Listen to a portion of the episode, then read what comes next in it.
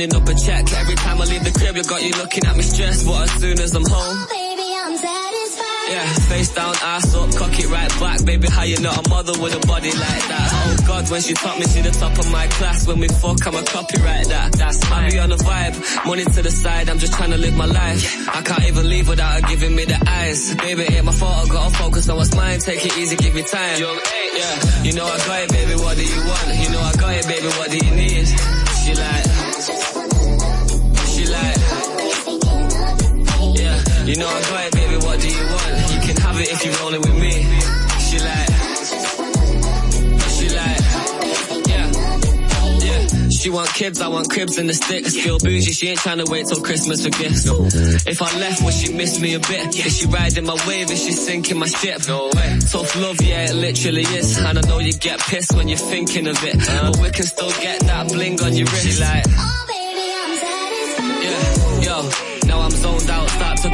I can't miss my love with my schedule. Eh.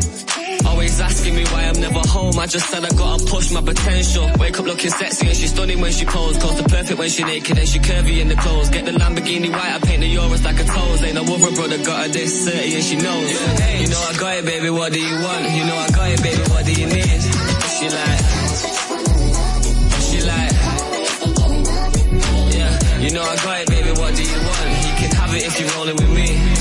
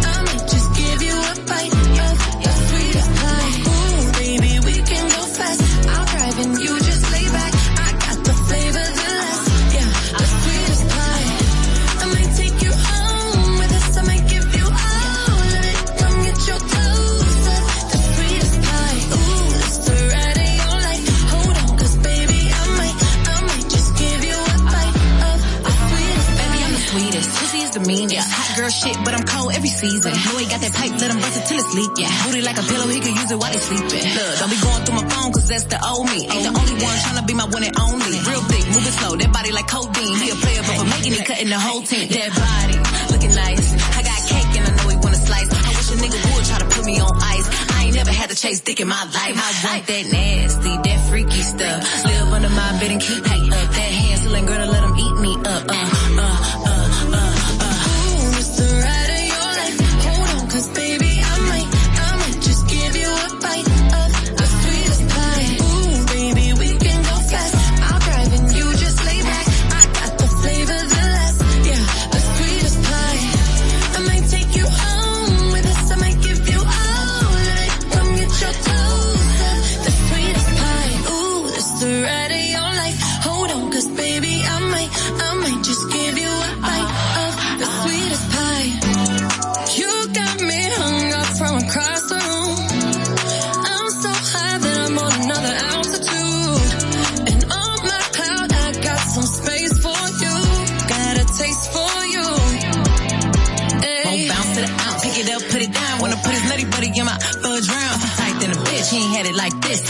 They throwing gang signs on crib. One thing about me, I ain't taking no shit. He will. I know it's pissing off his whole bitch. Caesar, Milan, I got his ass trained. Try to let a dog know who really running things.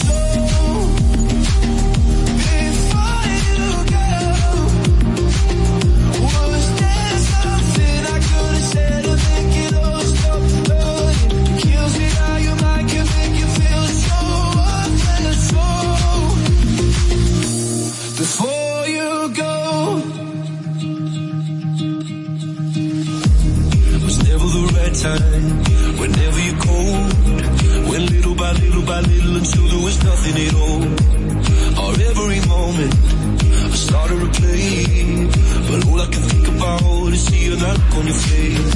When you hurt under the surface. Like trouble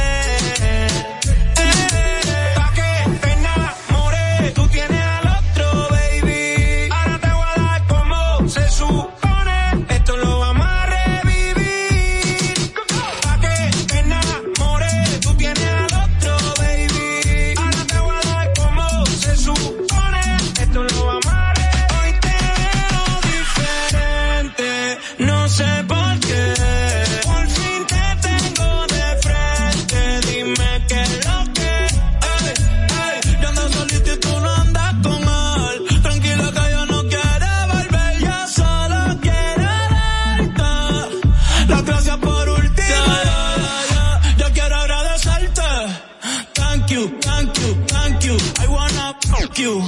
Ay, sin decirte I love you. Quiero ver esa que eres my love you. Y tú sabes que el nene no se persea. Ay, yo te lo pelo cuando desea. Mami, sé que me deseas. Cuando va fuego, cenizas quedan. Que tú me olvides, no creo que pueda. Te hiciste un update, yo quiero una prueba. Tú siempre fuiste la nena, tú fuiste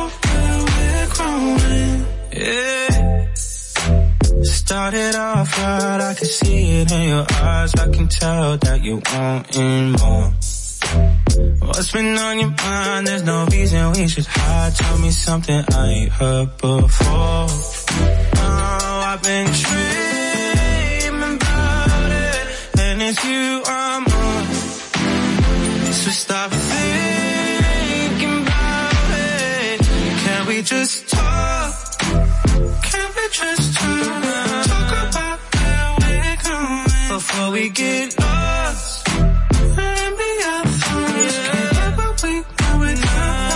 I've never felt like this before. I apologize if I'm moving too far. Can we just talk? Can we just talk? Figure out where we're growing. Oh, nah. Penthouse view, left some flowers in the room. I'll make sure I leave the door unlocked. Now I'm on the way, swear I won't be late. I'll be there by five o'clock. Oh, you've been dreaming about it, and I'm what you want. So stop thinking about it. Can we just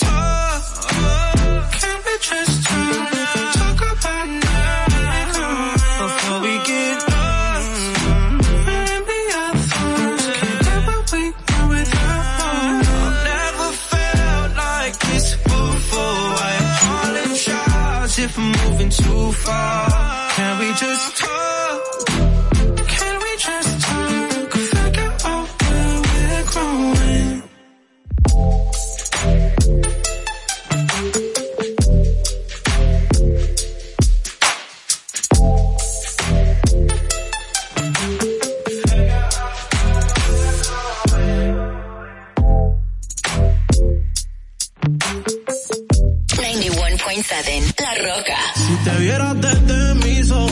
porque insisto tanto.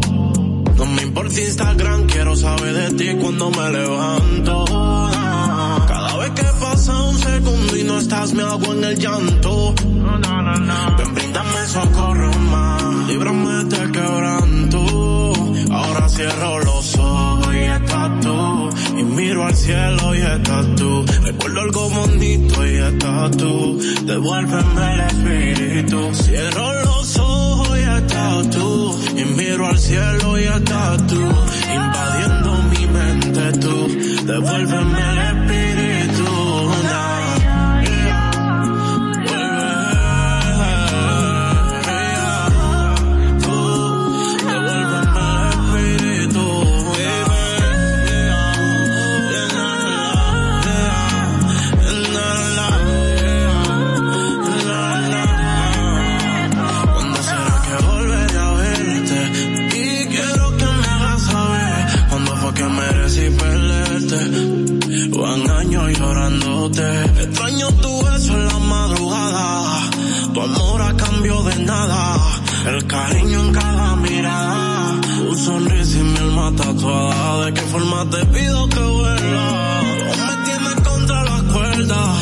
dice que en verdad no recuerda, o que en el desierto me pierda. Yeah. Ven, brindame socorro antes que se haga tarde más, porque mi cama no resistió tu lágrimas. Si te vieras desde mis ojos, sabría por qué insisto tanto.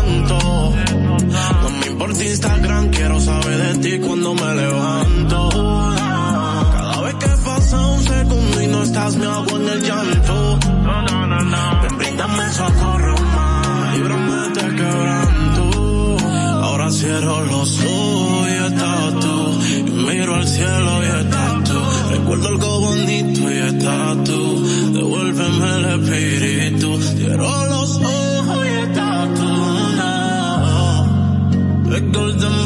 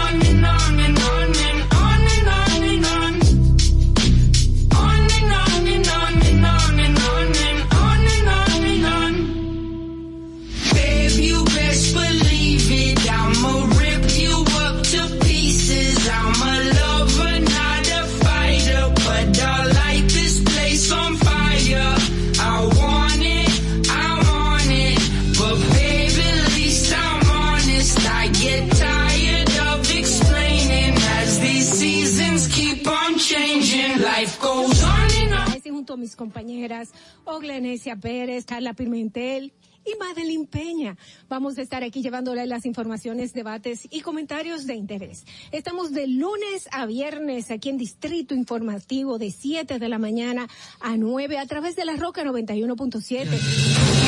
¿Cuál es la necesidad de una madre embarazada?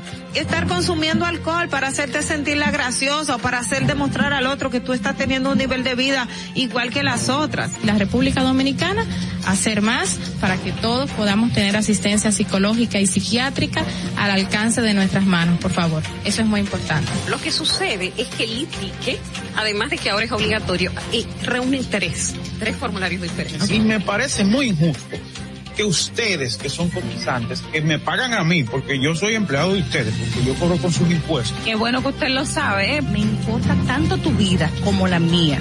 Claro, primero me importo yo, porque desde mi bienestar yo podré amarte de forma correcta. Sé que hay tanta gente haciendo comunicación que no debería, que no, no estudió la carrera, que no se preparó para hacerlo.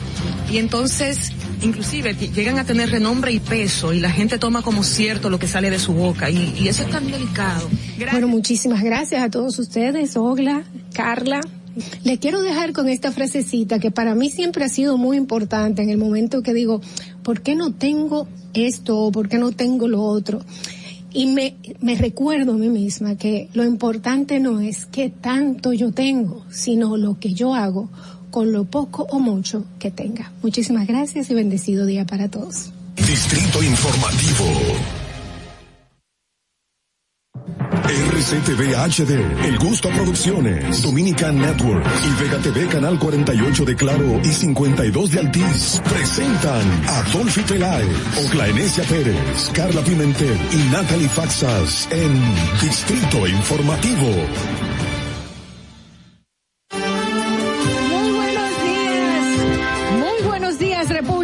Dominicana. Muy buenos días, dominicanos en el mundo entero que sintonizan Distrito Informativo. Qué bueno que están con nosotros.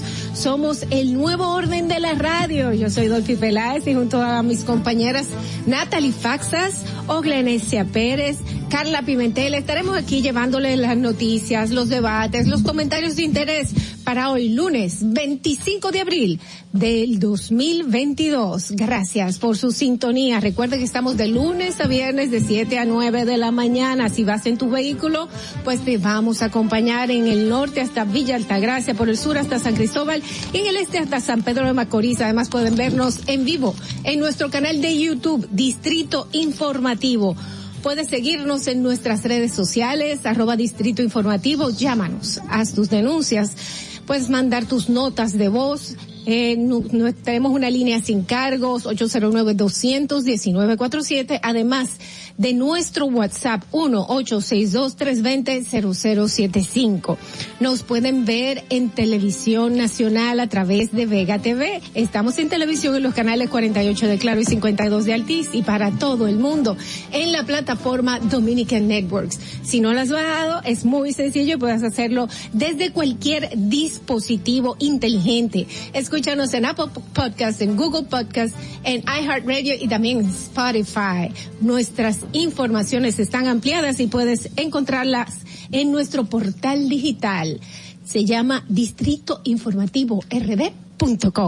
De inmediato vamos a solicitar su opinión a través de llamadas o notas de voz sobre nuestra pregunta del día.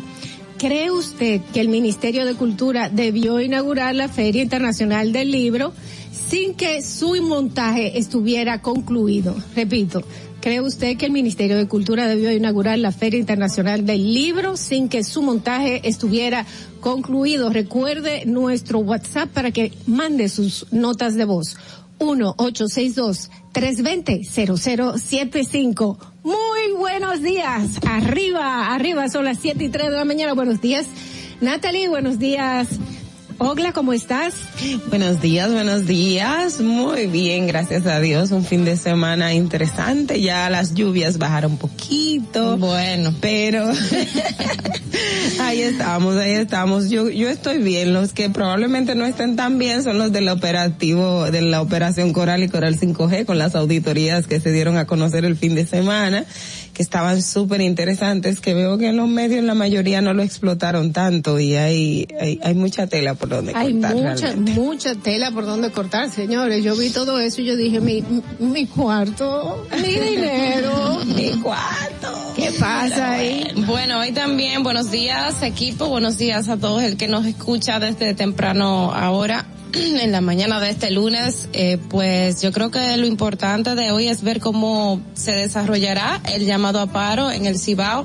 Eh, pues desde ayer en la tarde a mí me han enviado videos en San Francisco de Macorís, pues de la, cantidad de policías eh, que se han apostados en las calles, también en Santiago, bueno, en varias regiones, en, en varias ciudades del Cibao, ya lo que es la parte policial se está preparando para lo que se espera en el día de hoy y hay muchas eh, informaciones de si en contra, si a favor sobre estas demandas de hacerlo en este momento. El mismo presidente habló este fin de semana que no están las condiciones. El PRM también hizo un llamado en San Francisco de Macorís de hacer caso omiso a la huelga, pero organizaciones, sobre todo como el Falpos y eso están, eh, pues, ahí diciendo que sí, que va el paro y que, y que más adelante podemos seguir hablando de estos temas, pero hay que esperar cómo se desarrollan las informaciones en el día de hoy. Hay una persona en San Francisco de Macorís, pues un joven fue herido de un balazo y se relaza. No está confirmado, pero es en el contexto de la De la huelga. Este joven fue El con un calentamiento en de la ayer. cabeza, o sea, sí. Entonces, por ahí las informaciones hay que estar atentos a lo que sucede en las, en el- las, en las provincias del Cibao en el día de hoy. Bueno, eh, señores, yo, yo no entiendo esa huelga por una sola razón. Eh, una de las principales demandas es que bajen la gasolina. Pero esa demanda está fuera de las manos de cualquier país del mundo en este momento. Entonces, yo cuando veo cosas así, yo digo, pero ven acá. ¿Ustedes recuerdan una huelga en los 80 donde la principal, una, una de, las de las demandas era que paguen la deuda externa? Sí, verdad. Entonces yo digo, quizás esto es algo muy como financiado político, y entonces ah, políticamente así pierde crédito, eh, cualquier huelga, Mira, pierde fuerza. Además de la rebaja en los combustibles, pues el aumento general de salario en el sector público y privado y también rebaja de la canasta familiar. Son algunas de las reivindicaciones, Reivindicaciones que pide- están se- pidiendo. que se solicitan en el día de hoy. Así es. Bueno, señores, vamos inmediatamente a ver qué pasó un día como hoy. Venimos con las principales informaciones del día. Para que no se te olvide, en el Distrito Informativo, Dominica Networks presenta Un día como hoy.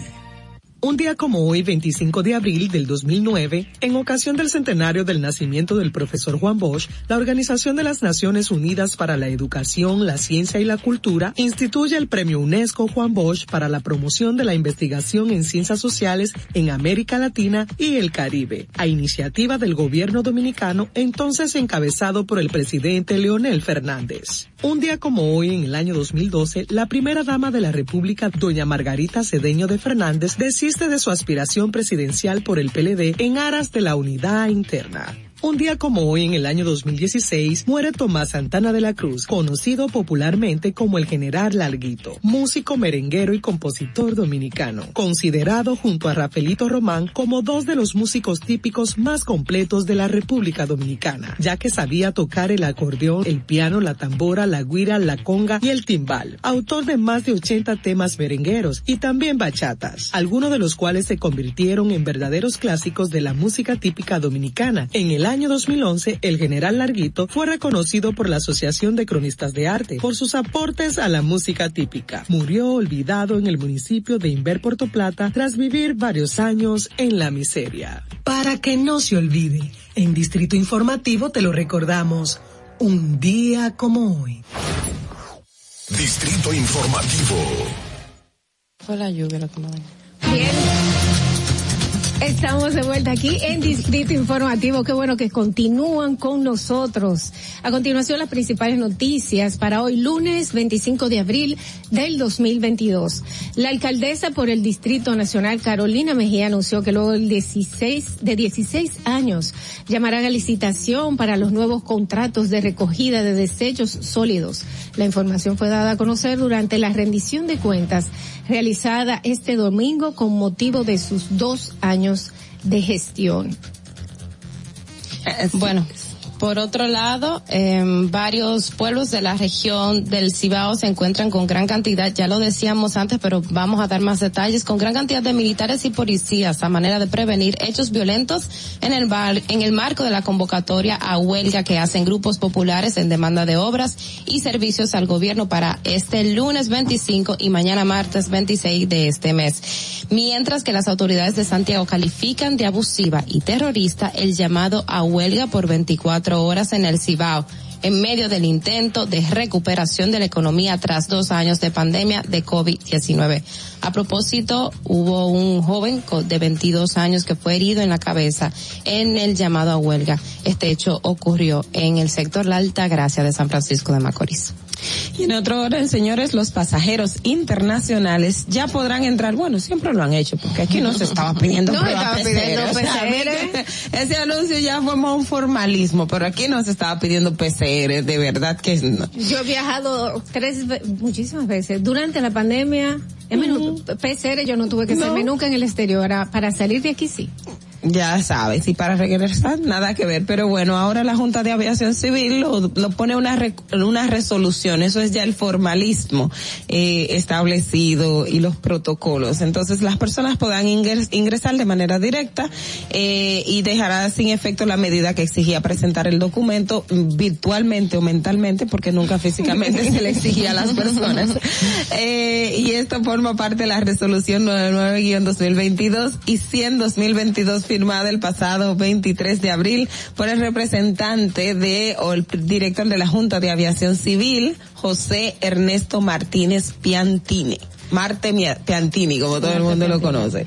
Bueno, eh, señores, eh, regresando a la alcaldía, por otro lado, en la alcaldía de Higüey se eh, terminó la desaparición de los recursos públicos, el derroche de dinero del pueblo en, asul- en asuntos personales y en politiquería. Y sobre todo, llegó la transparencia y la seriedad en el manejo de las finanzas municipales. Estas fueron las palabras este domingo de Rafael Barón Duluc Cholitín durante su discurso de rendición de cuentas ante el Consejo de Regidores del municipio de Higüey, provincia La Altagracia. Señores, y Abel Martínez no fue a rendir cuentas. Él está muy guapo. Miren, Ay, señores, ¿qué una- les digo? Miren, una información que se desarrolló en el transcurso del fin de semana fue, bueno, pues apresado el artista urbano Rochi RD, acusado de, de agresión sexual a una menor de edad. También, ahora mismo está preso y la medida de coerción, la solicitud de medida de coerción, pues se pospuso para el próximo domingo. Y también la madre de la menor, que obviamente no vamos a decir el nombre y los medios se han, han procurado no señalar el nombre para proteger eh, a la jovencita, pues también está, no está presa, pero sí le pusieron una garantía económica, una medida de coerción, pero no consistente en prisión preventiva. No está presa, pero sí se le está investigando por este hecho. Mientras tanto, esta es la, la información que se desarrolló durante el fin de semana. Ya ustedes saben que, que para el próximo domingo, pues, bueno, para el lunes que viene, pues estaremos hablando más de esto. Sí, de esta eh, información. Fue De- indignante la forma en que la gente estaba hablando, no, porque esa muchacha tiene mucha vida, que esa muchacha tiene mucho mundo, que ella misma dijo esto, que ella misma, ella tiene Mira, 16 años. Por- Esa, sí, eh, perdón que te interrumpa, sí, Dolphy. Adelante, adelante. Pero esas son de las cosas que pasan y que ah, no se deben permitir que siga ocurriendo. ¿Por qué? Porque el tema de abuso y violación a niños, niñas y adolescentes, especialmente adolescentes, se da más por esta cultura que de que si es la muchacha tiene mucha calle, de que si es una tigra, de que si la madre y no sé qué. Y la gente no ha dejado o no ha aprendido que una menor de edad es una menor de edad, independientemente de lo que usted pueda pensar. Esas menores de edad no tienen la capacidad porque Rochi qué edad tiene, vamos a hablar, estamos hablando de una persona de 29 años, ¿no? O sea, que es un adulto que sabe perfectamente cómo entrarle a una menor de edad porque las me- los menores, o sea, yo hablo en sentido general, niña o adolescente, no tienen capacidad de discernir. Usted le está presentando en un mundo donde las condiciones de vida, lamentablemente, el que tiene mayores recursos o que tiene cierta posibilidad se aprovecha de la pobreza y la ignorancia que tienen muchas familias. Y también ahí está la parte que me gusta, la del Ministerio Público de perseguir a la madre, porque también muchísimas madres, por no establecerse las sanciones tradicionalmente, lo han dejado como un mecanismo de beneficiarse económicamente a costa de sus hijas o de sus hijos menores de edad, que lo hemos visto en los dos casos. Entonces, cuando tú ves que la sociedad se aboca a estar hablando, bueno, ese, eh, ella sabe mucho, eh, tiene demasiado calle. Para ser una menor, simplemente eso nos de- denigra como sociedad y nos enseña que no estamos protegiendo a los más vulnerables. Eh, ella acaba de cumplir 16 años y ¿qué digo con esto? Que el hecho de que se diga con la boca llena, ella tiene mucho mundo, ella ha hecho, ha estado con muchos hombres, eso quiere decir que ese es el problema, que una niña que acaba de cumplir 16 años no tiene que tener este mundo, no tiene que tener todo esto. ¿Por qué? Porque esto es fruto del abuso constante y permanente. Esto es fruto de dañarle la mente. Eh, a- a- en este, en este tiempo nosotros podemos formar una persona para bien o para mal. Y el hecho de, de influenciar para hacerle mal a una joven, o un joven que sea que sea menor de edad ahora cuando es influenciable totalmente está mal y tiene que ser castigado. Bueno, eh, en otra información en el país se reportaron un promedio de dos personas desaparecidas por semana en los últimos tres años, según datos ofrecidos por la Dirección Central de, Investigación de la Policía Nacional. Mediante libre acceso a la información en los años 2019, 2020 y 2021 se registró un total de 389 personas sin paradero en la División de Investigación de Búsqueda de Personas Desaparecidas, ubicada en la avenida San Martín, casi esquina Manuel Flores Cabrera, en el ensanche La Fe. Este, mira, en, esta historia, el periódico El Caribe, eh, durante la semana pasada se ha hecho mucho énfasis recordando o eh, contando historias de personas desaparecidas, que esto es, eh, digamos, es, es un tema complejo en todos lados, pero en República Dominicana lamentablemente nos, nos falta mucho hacer porque existe, si, si vemos la apatía en, en algunos casos y de algunos servidores públicos, pues cuando estamos hablando de personas desaparecidas, lamentablemente falta mucho educar, falta mucho tratar con nuestras autoridades porque de hecho la familia cuando cuando va a buscar, recordemos hace unos meses de un, de un joven que estaba desaparecido y que la familia lo estaba buscando y no fue hasta tanto la madre salir en los medios de comunicación desesperada y compartiendo las imágenes que las autoridades, vamos a decir así, se pusieron las pilas y empezaron como un, un poco a, a, a, a darle calor al tema, pero el tema de los desa- en, con relación a los desaparecidos en República Dominicana hay muchas limitaciones, además de la falta de sensibilidad por parte de muchos actores del sistema. No los digo que de parte de todos, pero sí hay muchos actores del sistema que, que no son empáticos con con una, con un, con una persona que va a reportar a un pariente desaparecido. Es así, es así. Eh, Dicen, eh, lo más seguro es que se fue de la casa, Ajá. tuvo algún problema y se fue. Y no le dan la importancia. No le dan la Sí. importancia. Bueno, señores, hasta aquí las principales noticias de, de Distrito Informativo para hoy, lunes 24, 25 de abril del 2022. A continuación vamos a las principales noticias internacionales de manos de la voz de América. Adelante. Este es un avance informativo de la voz de América. Desde Washington les informa Henry Llanos. Los ataques rusos contra Ucrania se intensifican, por lo tanto aumenta la necesidad de brindar más ayuda a los ucranianos. Nos informa Verónica Valderas. Vladislav Spakov emigró de Kiev a Estados Unidos en 2016 y ahora transporta de manera voluntaria donaciones de Virginia a Delaware, desde donde se enviarán a Ucrania. Cada viaje le cuesta unos 400 dólares. Perdemos dinero porque necesitamos pagar para la gasolina y los empleados, pero somos ucranianos y debemos ayudar. Al alargarse el conflicto, el interés de quienes donan disminuye. Hay varios almacenes en todo Estados Unidos y creo que ahora se debe determinar qué se acepta y en qué cantidades. Verónica Valderas Iglesias, Voz de América, Arlington, Virginia. Diplomáticos estadounidenses eh, volverán esta semana a Ucrania, primero a la ciudad de Leópolis y luego a la capital Kiev. Estados Unidos también está proporcionando más financiamiento militar extranjero a Ucrania para ayudar al país a obtener armas y sistemas sistemas de defensa aérea más avanzados para defenderse de los ataques rusos según funcionarios de alto rango. El presidente Joe Biden nominará formalmente a Bridget Brink, actualmente embajadora en la República Eslovaca, como embajadora estadounidense en Ucrania.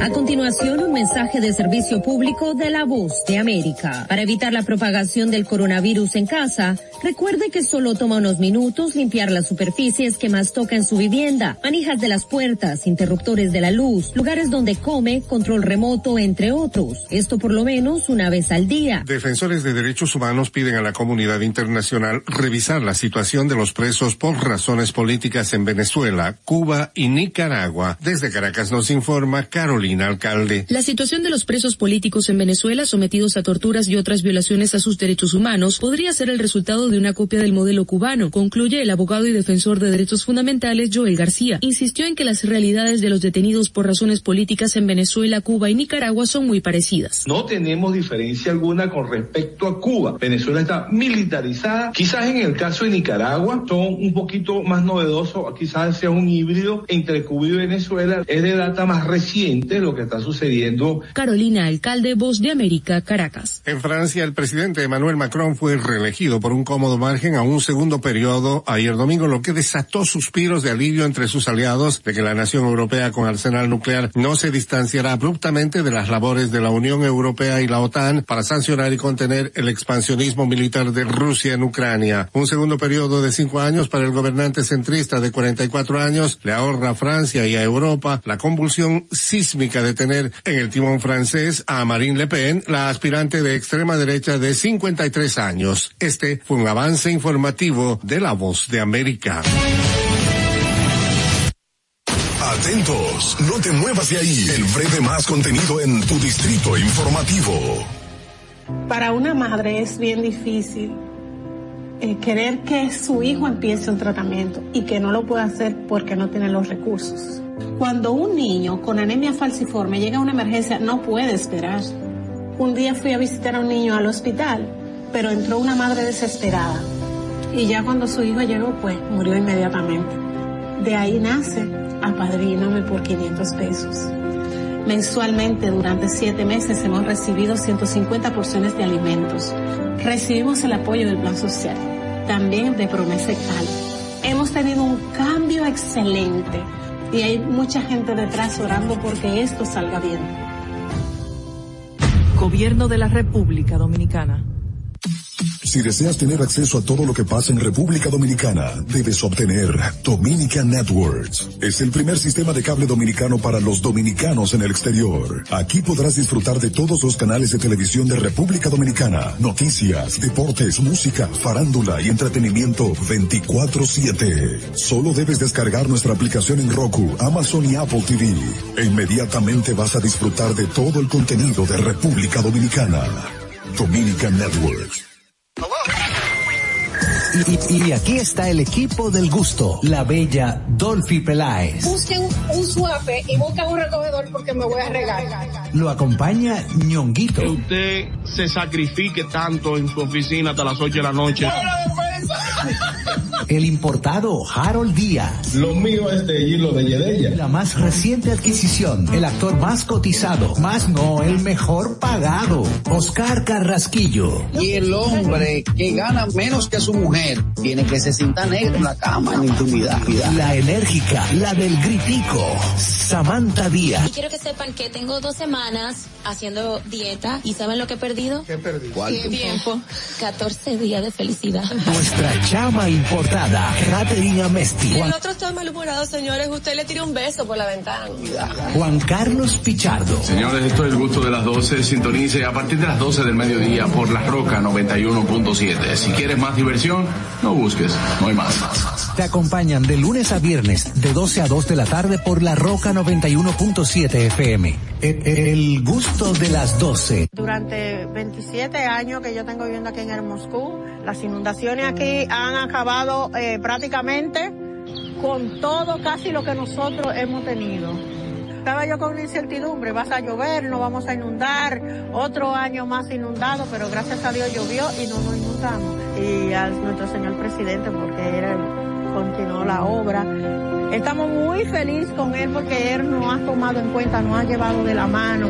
Eh, él nos ha tomado como la necesidad de nosotros, como si fuera parte de él. Hemos dado un cambio verdaderamente maravilloso. Yo le digo claro, yo soy parte del cambio. Gobierno de la República Dominicana. Sabemos que las bocinas y los ruidos son molestosos. Por eso te traemos el Distrito Informativo. Tus mañanas ahora serán más frescas e informadas con el equipo de profesionales más completo de la República Dominicana. Distrito Informativo, de lunes a viernes de 7 a 9 de la mañana por La Roca 917 FM, Vega TV y Dominica Networks. ¿Viste qué rápido? Ya regresamos a tu Distrito Informativo. Estamos de regreso en Distrito Informativo, así mismo es, son las 7 y 23 de la mañana. Gracias por continuar con nosotros. Bueno, señores, vamos inmediatamente a pasar a nuestro bloque de comentarios. Iniciamos con nuestra periodista Oglenesia Pérez. En el Distrito Informativo te presentamos el comentario de la periodista Oglanesia Pérez. Bueno, señores, ya parte de mi comentario hemos comentado de él, pero sí quiero abordarlo y es precisamente el llamado a huelga que hay hoy en, en el Cibao. Y yo quiero verlo, o sea, ya como bien planteaba Natalie, hay opiniones a favor y hay opiniones en contra de, de todo lo que es eh, este llamado que estará por dos días, o sea, hoy y mañana. Eh, y ya desde ayer estaban la, los militares en las calles. Esto es más, eh, es un llamado a ambas partes. Ambas partes, una, el Estado, el gobierno como tal, porque independientemente de, eh, ustedes saben que el derecho a huelga es un derecho constitucional y las huelgas siempre, eh, yo soy de las que siempre las defenderé porque es un mecanismo de, de, de, que se da dentro de la democracia.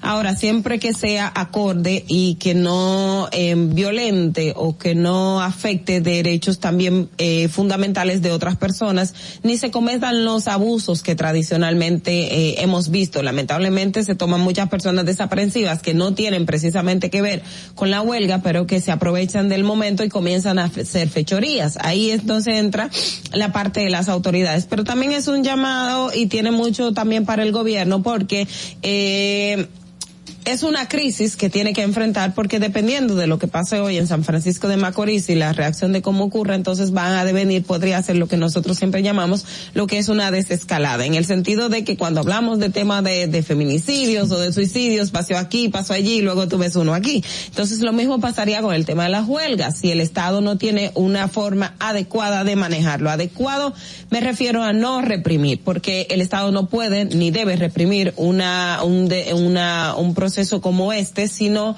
eh, garantizar y dar, dar, dar el control propio en circunstancias como esa. Pero también es ver cómo va a manejar la situación. Definitivamente los pronósticos internacionales y los eh, eh, y también los locales nos indican que las cosas no van a bajar de precio, lamentablemente. Los combustibles en estos momentos no pueden bajar de precio por una situación en el mercado internacional y también como consecuencia de la crisis del COVID-19. O sea, nosotros no podemos creer que ya los dos años de pandemia que hemos vivido encerrado y que le, las economías han estado haciendo malabares, lo vamos a superar en menos de dos meses, que República Dominicana eh, declaró que estamos libres de COVID. Libres de COVID por el tema de que no tenemos casos positivos de COVID.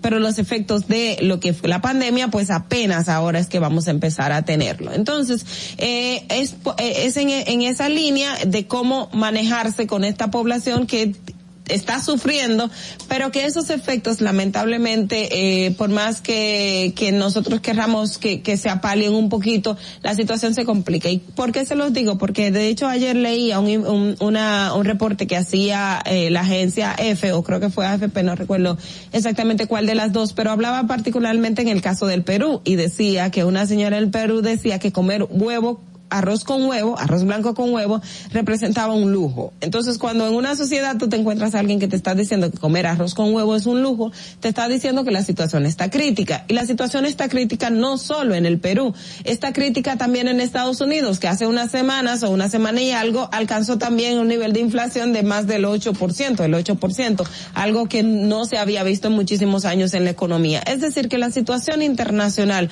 en términos económicos no está bien para nadie, para nadie. Y los actores, específicamente quienes están llamados para las movilizaciones sociales, tienen que tener esto muy en cuenta. O sea, hay reivindicaciones que usted está pidiendo en estos momentos que el gobierno hemos visto que está haciendo eh, los, los, los esfuerzos para que, eh, para un poco paliarlo, pero lamentablemente bajar los precios de los combustibles es completamente imposible. Igual el tema de la canasta familiar, que eh, los precios están subiendo porque, de hecho lo decía la FAO la semana pasada, que República Dominicana la, la inflación y el aumento de los precios va a continuar porque nosotros dependemos mucho de la importación. Entonces ahí eh, el gobierno también va a tener que hacer una parte eh, con relación a cómo vamos a manejar y lo que siempre he dicho. Yo siempre he dicho el tema del consumo local, la producción local, mayor inyección a la producción local es una forma de incentivar y, y movilizar más la, la economía. Entonces ahí van a tener que sentarse a la mesa a determinar qué va a pasar.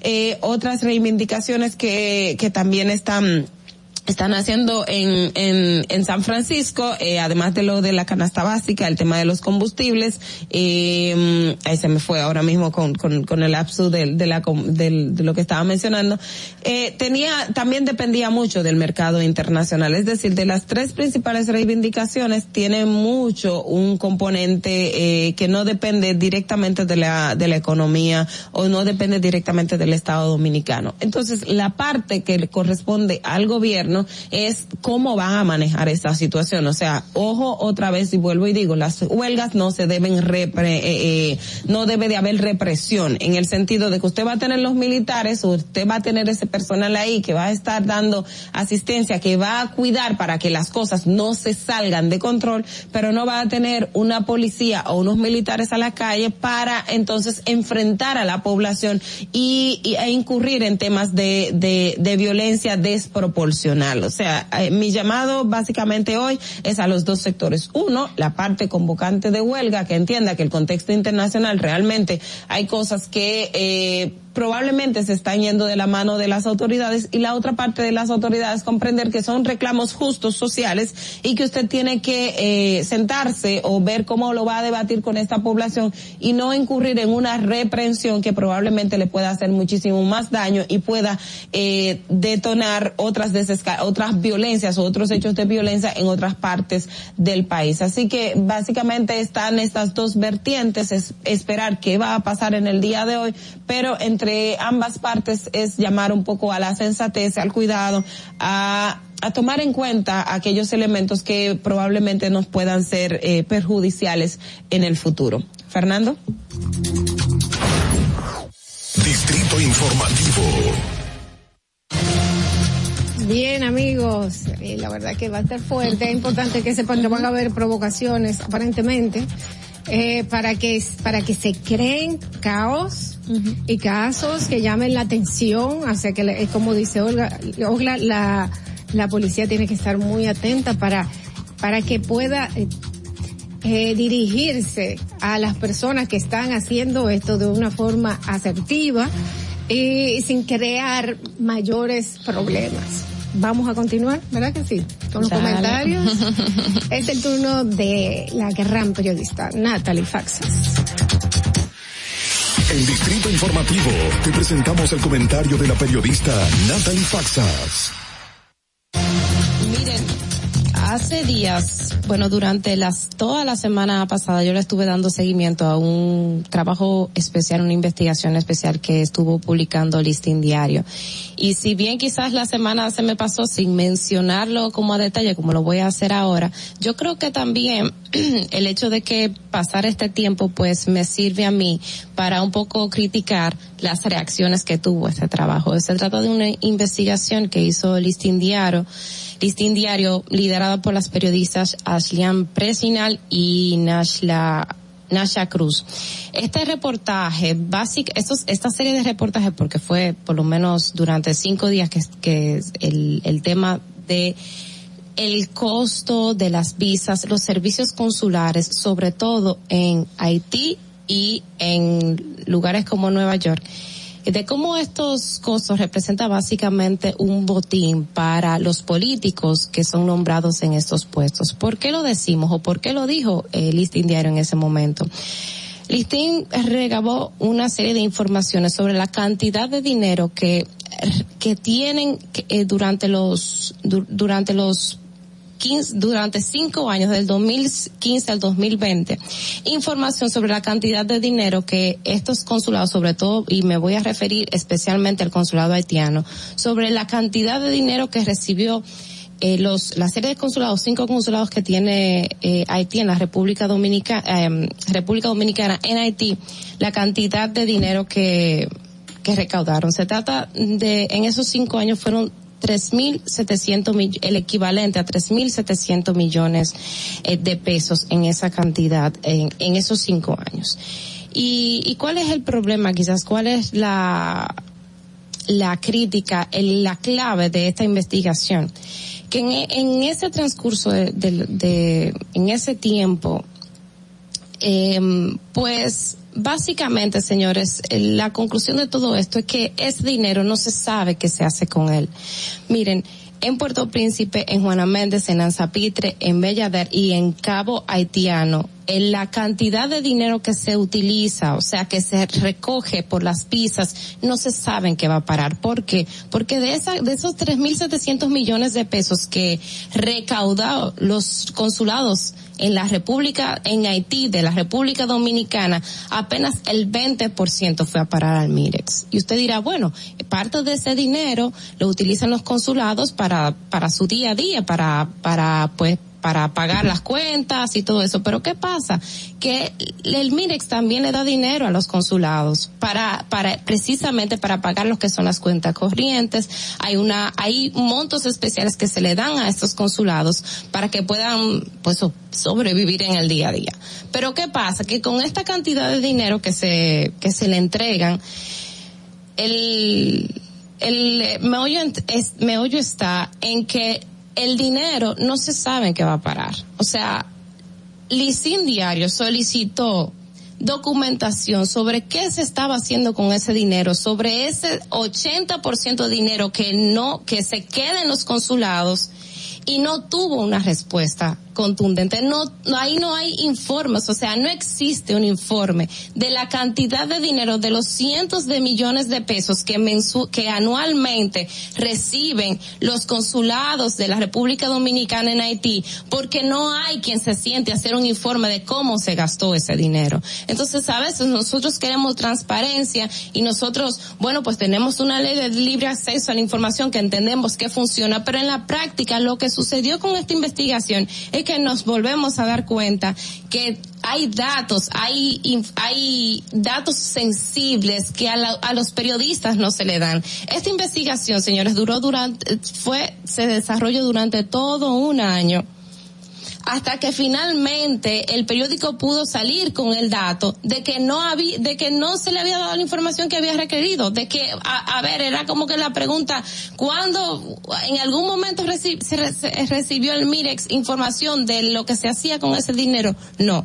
Miren, hay un, una regla, una, un reglamento del Mirex del año 2007 que es el que pone los precios de los pasaportes, de las visas y todo eso ese reglamento dice que las visas, entre visas de residencia, negocios y también de para visitar la República Dominicana cuesta en el año 2007 cuando cuando el dólar estaba a un 33%, 40, de 40 a 60 dólares. ¿Ustedes saben cómo lo estaban vendiendo? En, ¿Cómo lo están vendiendo?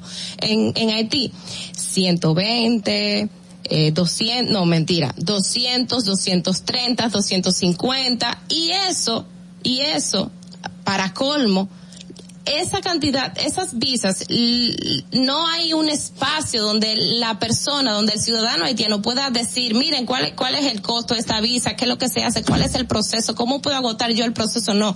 Los haitianos lo que hacen es entregarle a un buscón o a una empresa, miren, de, tenga ahí, consíganme esa visa y le pagan a 400, 600 dólares y no se sabe si la visa que tú pediste en Puerto Príncipe te la van a dar en Anzapite, porque bueno, ahí están, ahí es donde están los, los contactos.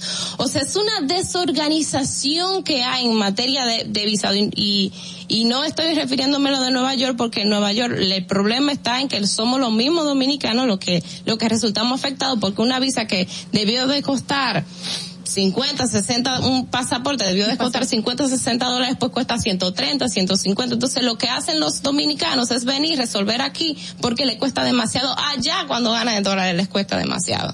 Entonces, señores, y qué bueno que espere estos días, porque lamentablemente a mí lo que más me, me cuesta saber eh, es el hecho de la respuesta que dio el Mirex. O sea, el Mirex lo que le dijo a toda esta información es, bueno, nosotros tenemos un plan y vamos, y este plan nosotros lo vamos a, los, nosotros vamos a, a, pues a trabajar con los consulados, a ser más organizados, a que este tipo de cosas de, no sigan sucediendo y a que, a que los consulados puedan rendir cuentas al Estado. Ahora, después de, esta investigación, eso fue lo único que dijo el, el Ministerio de Relaciones Exteriores. Fernando, vamos contigo. Distrito Informativo. Bien amigos, son las siete y treinta y ocho de la mañana. Aquí en Distrito Informativo tenemos un programa cargado de informaciones, entrevistas y muchas cosas de interés. Quédese con nosotros, vamos a ver cómo está el tránsito ahora mismo en Santo Domingo. Para que llegues a tiempo y no te compliques con el clima, te traemos en el Distrito Informativo el tráfico y el tiempo. Y así se encuentra el tráfico y el tiempo a esta hora de la mañana en Santo Domingo. Se registra tráfico pesado en la avenida Hermanas Mineval, Puente Presidente Peinado, donde se registra un accidente. Avenida Presidente Jacobo Magluta, Avenida Máximo Gómez en Villa Juana, gran entaponamiento en el elevado Avenida Monumental, hasta la autopista Juan Pablo Duarte, cerca de Los Alcarrizos. Puente Juan Bosch hasta la autopista Las Américas, cerca de Los Frailes, Avenida Ecológica, donde se realizan obras. Tráfico en alto total en la prolongación Avenida 27 de Febrero, Avenida Isabel Aguiar, en zona industrial de Herrera, Avenida George Washington, en zona universitaria, Avenida Francisco Alberto Camaño Deñó, hasta el puente flotante y tráfico muy intenso en el puente Ramón Matías Mella, Avenida México en Villa Francisca y en Expreso Avenida John F. Kennedy hasta el elevado Avenida Ortega y Gasset. Te recordamos que las distracciones al volante son peligrosas. Deja tu celular mientras vas conduciendo. Así las calles y carreteras serán más seguras para todos. Para el estado del tiempo en el Gran Santo Domingo, se encuentra mayormente soleado en este momento con una temperatura de 21 grados y una máxima de 30 grados. Hasta aquí el estado del tráfico y el tiempo. Soy Nicole Tamares. Sigan en sintonía con Distrito Informativo. Atentos, no te muevas de ahí. El breve más contenido en tu Distrito Informativo. Ahí mismito donde estás. O tal vez aquí, recostado bajo una mata de coco. O en la arena tomando el sol. O dentro del agua, no muy al fondo. O simplemente caminando por la orilla. Ahí mismo, abre tu nueva cuenta móvil BH de León, 100% digital y sin costo. La creas en minutos con cero pesos desde móvil banking personal. Ábrela donde quieras. Solo necesitas tu celular. Banco BH de León. Glen Beauty Salón con su Nails Bar Spa y Estética. Somos un centro equipado con las mejores tecnologías de belleza y un personal capacitado listo para que tengas una experiencia glam Contamos con las técnicas más avanzadas de uñas, spa y centro de estética. Somos especialistas en reparación e hidratación de cabello botox capilar. Glam tiene para ti todo lo que necesitas para consentirte. Visítanos en la prestigiosa zona de Bellavista Llámanos y reserva tu cita al 809-333-5174 y al WhatsApp 849-255-5174. Tenemos un espacio para ti. Glam Beauty Salon, Nails Bar, Spa y Estética. Esto empezó por algo que vi en la casa de un amigo que tenía un estanque con peces. Y yo dije, pero así se quería peces, pues yo puedo hacerlo. Lo poco que, que yo he tenido lo puse aquí. Me aprobaron un préstamo, por lo cual yo he terminado muchas cosas que necesitaba este proyecto. Compré este terreno, me trasladé aquí y ya aquí me ha quedado. Y me ha dado buen resultado. Gracias a Dios, siempre Dios, aquí en este lugar. Gracias a Promipyme. El país está cambiando. El señor Luis Abinader está haciendo un buen trabajo. Eh, las cosas se están poniendo en regla. Está ayudando a muchas personas que necesitan ayuda. Por eso ha sido bueno el cambio. Le doy gracias a toda la gente que me ha apoyado. Gobierno de la República Dominicana. Síguenos en nuestra cuenta de Instagram para mantenerte informado de todo lo que sucede en el programa. Arroba Distrito Informativo. Si deseas tener acceso a todo lo que pasa en República Dominicana, debes obtener Dominican Networks. Es el primer sistema de cable dominicano para los dominicanos en el exterior. Aquí podrás disfrutar de todos los canales de televisión de República Dominicana, noticias, deportes, música, farándula y entretenimiento 24/7. Solo debes descargar nuestra aplicación en Roku, Amazon y Apple TV. E inmediatamente vas a disfrutar de todo el contenido de República Dominicana. Dominican Networks. Estamos en YouTube. Disfruta de nuestro contenido. Suscríbete, dale like y comenta. Distrito Informativo. Y, y- y aquí está el equipo del gusto, la bella Dolphy Peláez. Busquen un, un suape y busquen un recogedor porque me voy a regar. Lo acompaña ñonguito. Usted se sacrifique tanto en su oficina hasta las 8 de la noche. El importado Harold Díaz. Lo mío es de hilo de Yedella. La más reciente adquisición, el actor más cotizado, más no el mejor pagado, Oscar Carrasquillo. Y el hombre que gana menos que su mujer tiene que se sienta negro en la cama, en la intimidad. La enérgica, la del gritico, Samantha Y Díaz. quiero que sepan que tengo dos semanas haciendo dieta y ¿saben lo que he perdido? ¿Qué perdí? Tiempo. 14 días de felicidad. Nuestra chama importada, Catherine Amesti. Juan, otro está malhumorado, señores. Usted le tira un beso por la ventana. Juan Carlos Pichardo. Señores, esto es el gusto de las 12. Sintonice a partir de las 12 del mediodía por La Roca 91.7. Si quieres más diversión, no busques, no hay más. Te acompañan de lunes a viernes, de 12 a 2 de la tarde por La Roca 91.7 FM. El, el gusto de las 12. El turismo no estaba entrando aquí a Samaná. Era muy mínimo. La pandemia y la situación del peaje fueron dos cosas difíciles. El peaje sombra, le han quitado los precios, está entrando más turismo aquí a Samaná, más personalidades, no solamente yo, sino todo Samaná, todas las comunidades como las galeras, la terrena, todo el sector turístico, estamos dando gracias a Dios. Estamos muy satisfechos, orgullosos. Aquí hubo un cambio, yo diría 100%. Nuestro señor presidente, que Dios lo bendiga mucho, nos ha facilitado muchas cosas aquí. Ahora nos dará gracias a Dios todo el mundo aquí en Samaná. Estamos felices en la vida. Gobierno de la República Dominicana.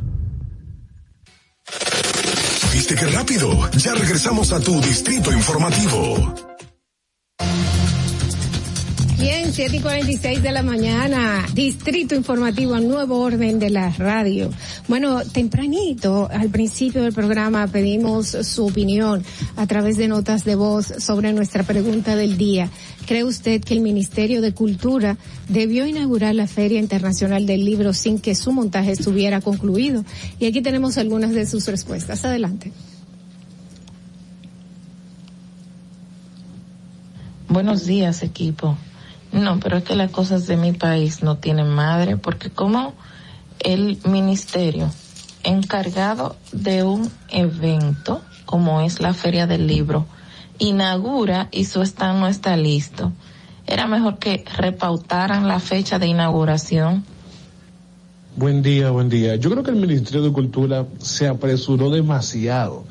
Ellos debieron sentarse con la mano de obra que está trabajando en la Feria del Libro y decirle el tiempo estimado que ellos iban a entregar, porque O sea, yo fui a la feria del libro el fin de semana y yo, la comida fue lo que encontré, yo no encontré más nada, un pedazo de Dios pizza, un, un vaso de refresco, pero pues yo no encontré un libro que me interesara ni nada, porque todo está en montaje. Entonces creo que el Ministerio de Cultura debió sentarse y evaluar todo antes de una inauguración. Buen día. ¿Qué hay, Distrito Informativo? El chipero, mi hermano. Sobre la pregunta del día de hoy, miren, yo pienso que después de dos años debió de tener otro nivel de organización.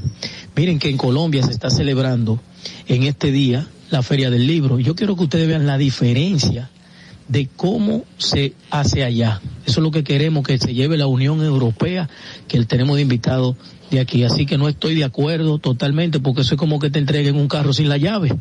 Entonces ya ustedes saben, buenos días. Buenos días, buenos días, mi chiquilla. Feliz inicio de semana. Marilín desde la zona universitaria.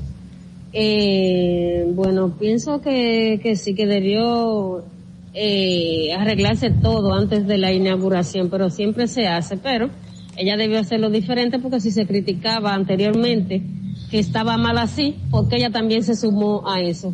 Que diferente, cuando uno critica es para no hacer lo que uno criticó. Muy bueno. Bien, eh, señores, la verdad es que muchas, muchas críticas de que los están, estaban vacíos, pero señores, estaba lloviendo. Mira, yo, yo quisiera como que el Ministerio yo no de sé si Cultura hablara. opinar en torno a eso, sí, porque yo tengo-. Todo el mundo tiene su opinión. Mira, yo precisamente es como uno que lee la Biblia, siempre le dice a la gente, léala en su contexto. Y esta feria del libro hay que analizarla en el contexto, señores.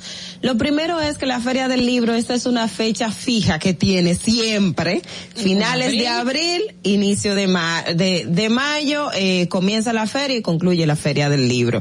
De hecho, yo no recuerdo nunca que termine después del 5 de mayo porque a veces estoy calculando el cumpleaños de mi madre y creo que nunca coinciden, que a veces la que he, he querido tener. No sé si haya pasado. Eso es lo primero. O sea, la feria del libro es un montaje y ya está establecido. Tradicionalmente, no recuerdo que hayamos tenido feria del libro donde hemos estado bajo lluvia. No ha pasado. Normalmente, lo que se hacía, la feria antes estaba en el, en, Bellas Artes, en, en, en ese escenario ahí es donde se, se montaba todo. Ahora, la semana pasada, una semana justa, que es la semana clave a, a comenzar la feria del libro, estamos bajo una vaguada, la semana completita, o sea, de domingo a domingo, o sea, usted lo vio perfectamente, o sea, desde que concluyó la Semana Santa, el domingo de resurrección, o desde el sábado creo que era, estábamos bajo agua, que era el momento que había que montar las carpas, era el momento que había que preparar los escenarios, era el momento que había que traer los libros, era el momento que tenía que decorarse todo el espacio, pues obviamente Santo Domingo estaba inundado y estábamos bajo agua, hay cosas que, que, usted no puede Está bien, eh, hay que cuestionar lo que está mal, pero entiéndalo en el contexto y, y lo que implicó para ese momento eh, hacer es todo lo que conlleva la feria del libro y pensar en suspenderlo, imposible. Calcule usted todo el dinero que ha invertido ahí y mire a ver los costos beneficios cómo realmente va a ser la, la, la diferencia. Eh, Natalie, tú puedes hablar. Tú tienes tu opinión y todo el mundo es dueño de su opinión y hay que respetársela. Miren, yo ayer estaba, bueno, lo comentaban mis compañeros esta mañana, que me daba mucha risa Twitter, porque Twitter, eh, pues, desde ayer, todos estos días ha sido tendencia en la Feria del Libro. Hoy yo creo que estaba chequeando a ver si seguía en tendencia y fíjense que sí, sigue siendo el primero, el número uno de tendencia, Feria del Libro. Y me puse a ver comentarios. Comentarios del tipo, eh, comentarios negativos, comentarios que le hacen daño a la feria, comentarios que comentarios que si usted lo lee es para es para usted pensar que no que no que no fue, que no para que para que no se motive a ir y prácticamente comentarios de- en plan esto es una pérdida de tiempo lo que se ha hecho. Mire, la feria del libro, si usted va a la a la, a la página de compras y contrataciones, eso tiene un dinero.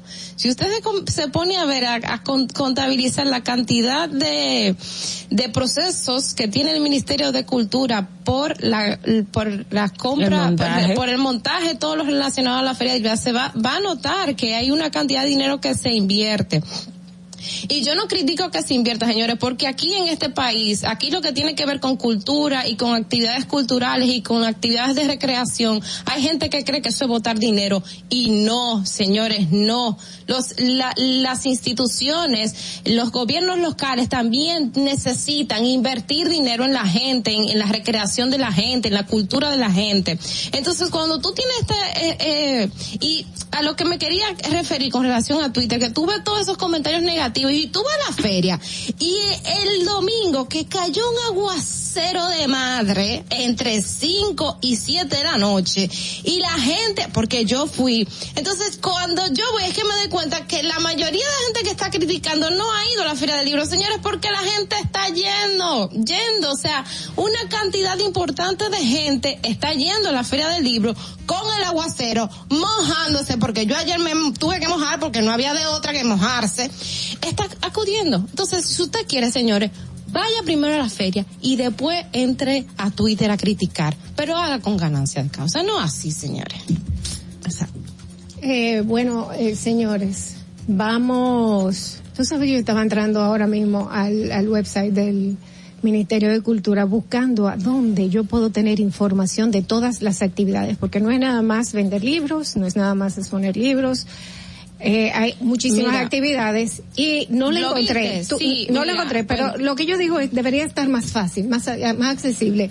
Y Cultura pudo haber hecho un poquito más de promoción para que la gente, la gente sepa qué está pasando, qué otras cosas pueden ver en, en, en el programa. Cuando tú entras a la, a la, a la Feria del Libro, tengo entendido que te, te dan también como un código de barra. Dolphy, mira, vamos en cultura.gov.do, ahí mismo, tú entras y el primer banner que te aparece es el, el programa de actividades. Es un documento de 105 páginas que te tiene las actividades por día y por hora. Hoy es 25, entonces 25, a partir de las 9 tiene tal actividad, 10, 11 con eh, la ubicación de los, de los stands.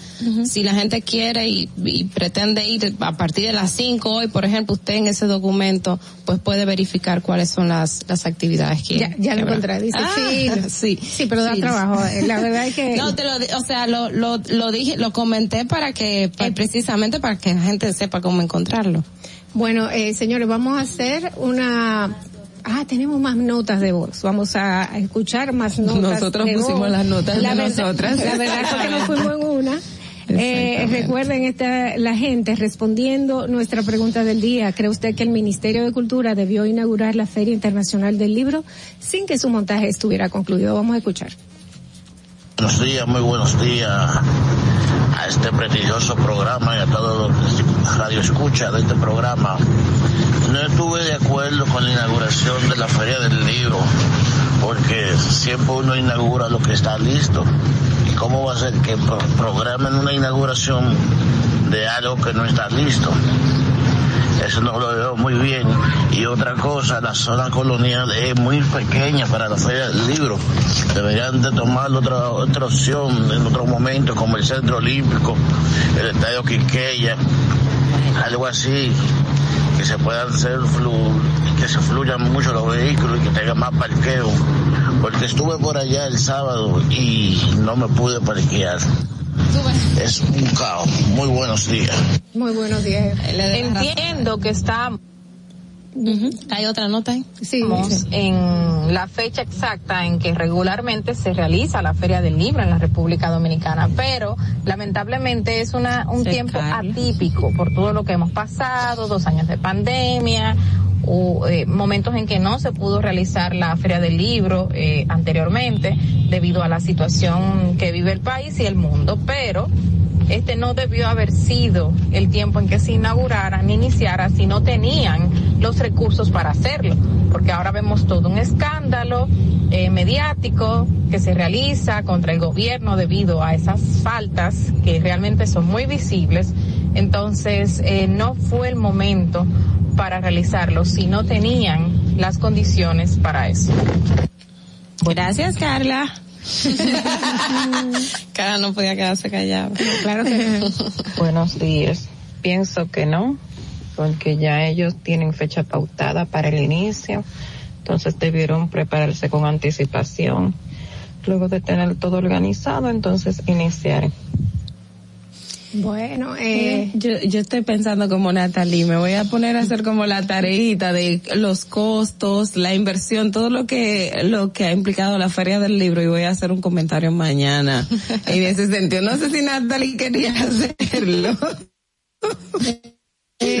Me están dando toda la idea. Ah, no, pues ya, toda tuya, toda tuya, pero vamos a, vamos a compartirla esa, porque Sí. es que sí, hay que, hay que ilustrar a la gente de, de lo que implica, eh, un montaje como eso, la naturaleza de, de este tema y que la gente entienda los contextos, porque es como dice Natalie, o sea, Twitter es otro mundo, Twitter es, o sea, tú te sientas y la gente escribe y no, no, no mide la dimensión de lo mucha que pone. gente, mucha gente que estuvo comentando en Twitter, estaban retuiteando, personas Exacto. que sí fueron a la feria del libro y yo me ve, yo veía como los comentarios que ellos ponían en su retweet y decía ese señor no tan solo no ha ido a la feria del libro, no se ha leído un libro en su vida, porque no lo va a entender si es así que escribe, no va a entender qué es lo que está leyendo. Mira, Eh, pero- pero por otro lado, eh, eh, yo entiendo que cultura le falta comunicación. Ah, sí.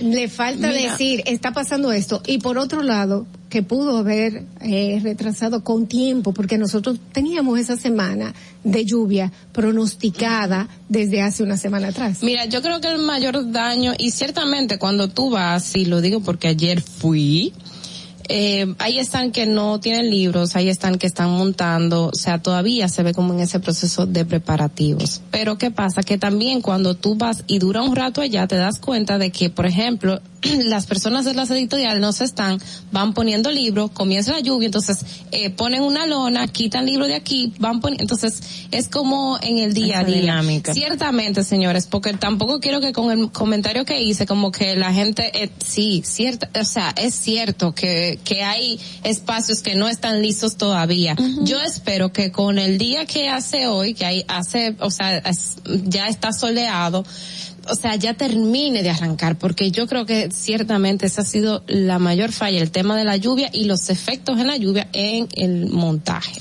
Y el tema del costo-beneficio, yo siempre voy a esa parte porque es que cuando uno ya ha tenido un poco de la experiencia de, de cuando tienes a cargo un evento, cuando tienes que poner en la balanza entre suspenderlo y no suspenderlo y los recursos que ha invertido, la gente que tiene, porque hay gente que viene de Europa, o sea, y que tuvieron la agenda precisamente para esta semana, o sea, es como, es todo lo que implica. Sí, vamos, vamos a ver lo, el trabajo que nos trae, nos, nos va a traer Natalie, Natalie, Faxas. comprometida. Vamos, vamos a continuar, señores. Recuerden que la Feria del Libro estará hasta el 2 de mayo. Vamos a continuar, son las 7 y 40 y 59, señores, casi las 8 de la mañana, aquí en Distrito Informativo y en el mundo también son las 8 de la mañana, por lo menos en esta parte. Así que quédense con nosotros, una breve pausa y regresamos con más. Atentos, no te muevas de ahí. El breve más contenido en tu distrito informativo. El turismo no estaba entrando aquí a Samaná. Era muy mínimo. La pandemia y la situación del peaje fueron dos cosas difíciles. El peaje sombra, le han quitado los precios, está entrando más turismo aquí a Samaná, más personalidades, no solamente yo, sino todo Samaná, todas las comunidades como las galeras, la terrena, todo el sector turístico, estamos dando gracias a Dios. Estamos muy satisfechos, orgullosos. Aquí hubo un cambio, yo diría 100%. Nuestro señor presidente, que Dios lo bendiga mucho, nos ha facilitado muchas cosas aquí. Ahora nos dará gracias a Dios todo el mundo aquí esta mañana. Estamos felices de la vida. Gobierno de la República Dominicana. Síguenos en nuestra cuenta de Instagram para mantenerte informado de todo lo que sucede en el programa. Arroba Distrito Informativo. Glen Beauty Salón con su Nails Bar Spa y Estética. Somos un centro equipado con las mejores tecnologías de belleza y un personal capacitado listo para que tengas una experiencia glam. Contamos con las técnicas más avanzadas de uñas, spa y centro de estética. Somos especialistas en reparación e hidratación de cabello botox capilar. Glam tiene para ti todo lo que necesitas para consentirte. Visítanos en la prestigiosa zona de Bellavista. Llámanos y reserva tu cita al 809-333-5174 y al WhatsApp 849-255-5174. Tenemos un espacio para ti. Glam Beauty Salon, Nails Bar, Spa Estética. Y, y aquí está el equipo del gusto, la bella Dolphy Peláez. Busquen un, un suape y busquen un recogedor porque me voy a regar. Lo acompaña ñonguito. Que usted se sacrifique tanto en su oficina hasta las 8 de la noche. El importado Harold Díaz. Lo mío es de hilo de Yedella. La más reciente adquisición, el actor más cotizado, más no el mejor pagado, Oscar Carrasquillo. Y el hombre que gana menos que su mujer tiene que se sienta negro en la cama, en la intimidad. La enérgica, la del gritico, Samantha Díaz. Y quiero que sepan que tengo dos semanas haciendo dieta y ¿saben lo que he perdido? ¿Qué perdí? ¿Cuál? Tiempo. 14 días de felicidad. Nuestra chama importada, Caterina Mesti. Si el otro está malhumorado, señores, usted le tira un beso por la ventana. Juan Carlos Pichardo. Señores, esto es el gusto de las 12. Sintonice a partir de las 12 del mediodía por La Roca 91.7. Si quieres más diversión, no busques, no hay más. Te acompañan de lunes a viernes, de 12 a 2 de la tarde por La Roca 91.7 FM. E- El gusto de las 12. Soy Yulisa de la Cruz, soy estilista en belleza. Yo decidí mudarme para acá, pero yo no tenía dinero. Me hablaron de Banca Solidaria Promipyme. Con el primer préstamo compré un sillón y empecé a comprar cositas para el salón. Con el último préstamo que me dieron, pagué todas las deudas que tenía de esos préstamos diarios y semanales. Le exhorto a todas las mujeres emprendedoras, estilistas, que vayan a Promipyme. El país va por buen camino porque el gobierno no ha abierto muchas puertas. Estoy mejor ahora, gracias a Dios, y luego a Promipyme y al presidente de la República. Me siento agradecida. Gobierno de la República Dominicana. Si quieres participar en el programa, envíanos tu nota de voz o mensaje escrito al WhatsApp 862-320-0075. 862-320-0075. Distrito Informativo. ¿Viste qué rápido? Ya regresamos a tu Distrito Informativo. La hora estilar ha llegado. Por eso te traemos la entrevista del día en tu Distrito Informativo. 8 y 4 de la mañana. Gracias por continuar con nosotros aquí en Distrito Informativo y gracias a las personas que ahora mismo se, ahora mismo están sintonizándonos. Vamos a la entrevista del día. Tenemos a dos personas aquí muy queridas. Se trata de Manuel Peñaconce, subdirector y eh, de sub- subdirector de la Escuela Nacional de Formación Electoral y del Estado Civil. EFEC y también a Luisiana Coronado, coordinadora de formación ciudadana también del EFEC. Y vienen a hablarnos, entre otras cosas, del concurso nacional sobre ensayo, democracia e identidad que tienen ahora mismo. Y entre otras cosas, porque nosotros, por supuesto, siempre vamos a tener preguntas interesantes para ustedes, amigos oyentes. ¿Cómo están? Bienvenidos. Muchísimas gracias por acompañarnos tempranito. Buenos días. Buenos días, gracias por la invitación.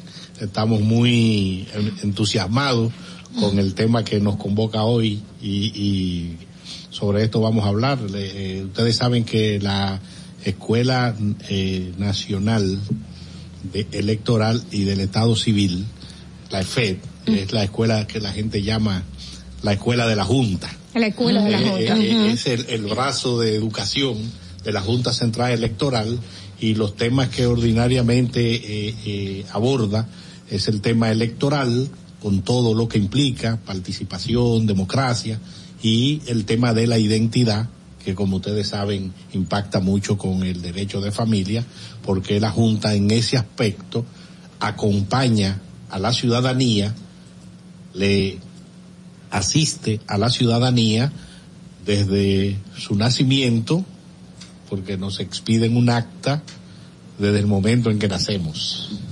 Cuando la vida eh, sigue y Cuando contraemos finaliza. matrimonio, Sí. la Junta también registra esa unión. Pero también, si ese matrimonio no va por buen camino, La Junta lo le divide. registra su divorcio también.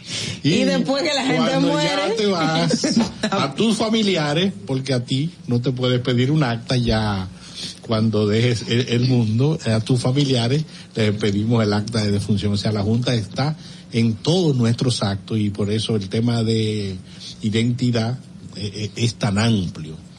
Eh, Ustedes, ustedes eh, hacen varios cursos. Eh, ¿Están solamente diri- dirigidos para los profesionales que van a formar parte de la Junta, los que forman parte de la Junta, los que están interesados, la, el público general o a profesionales eh, del derecho o de otras ramas?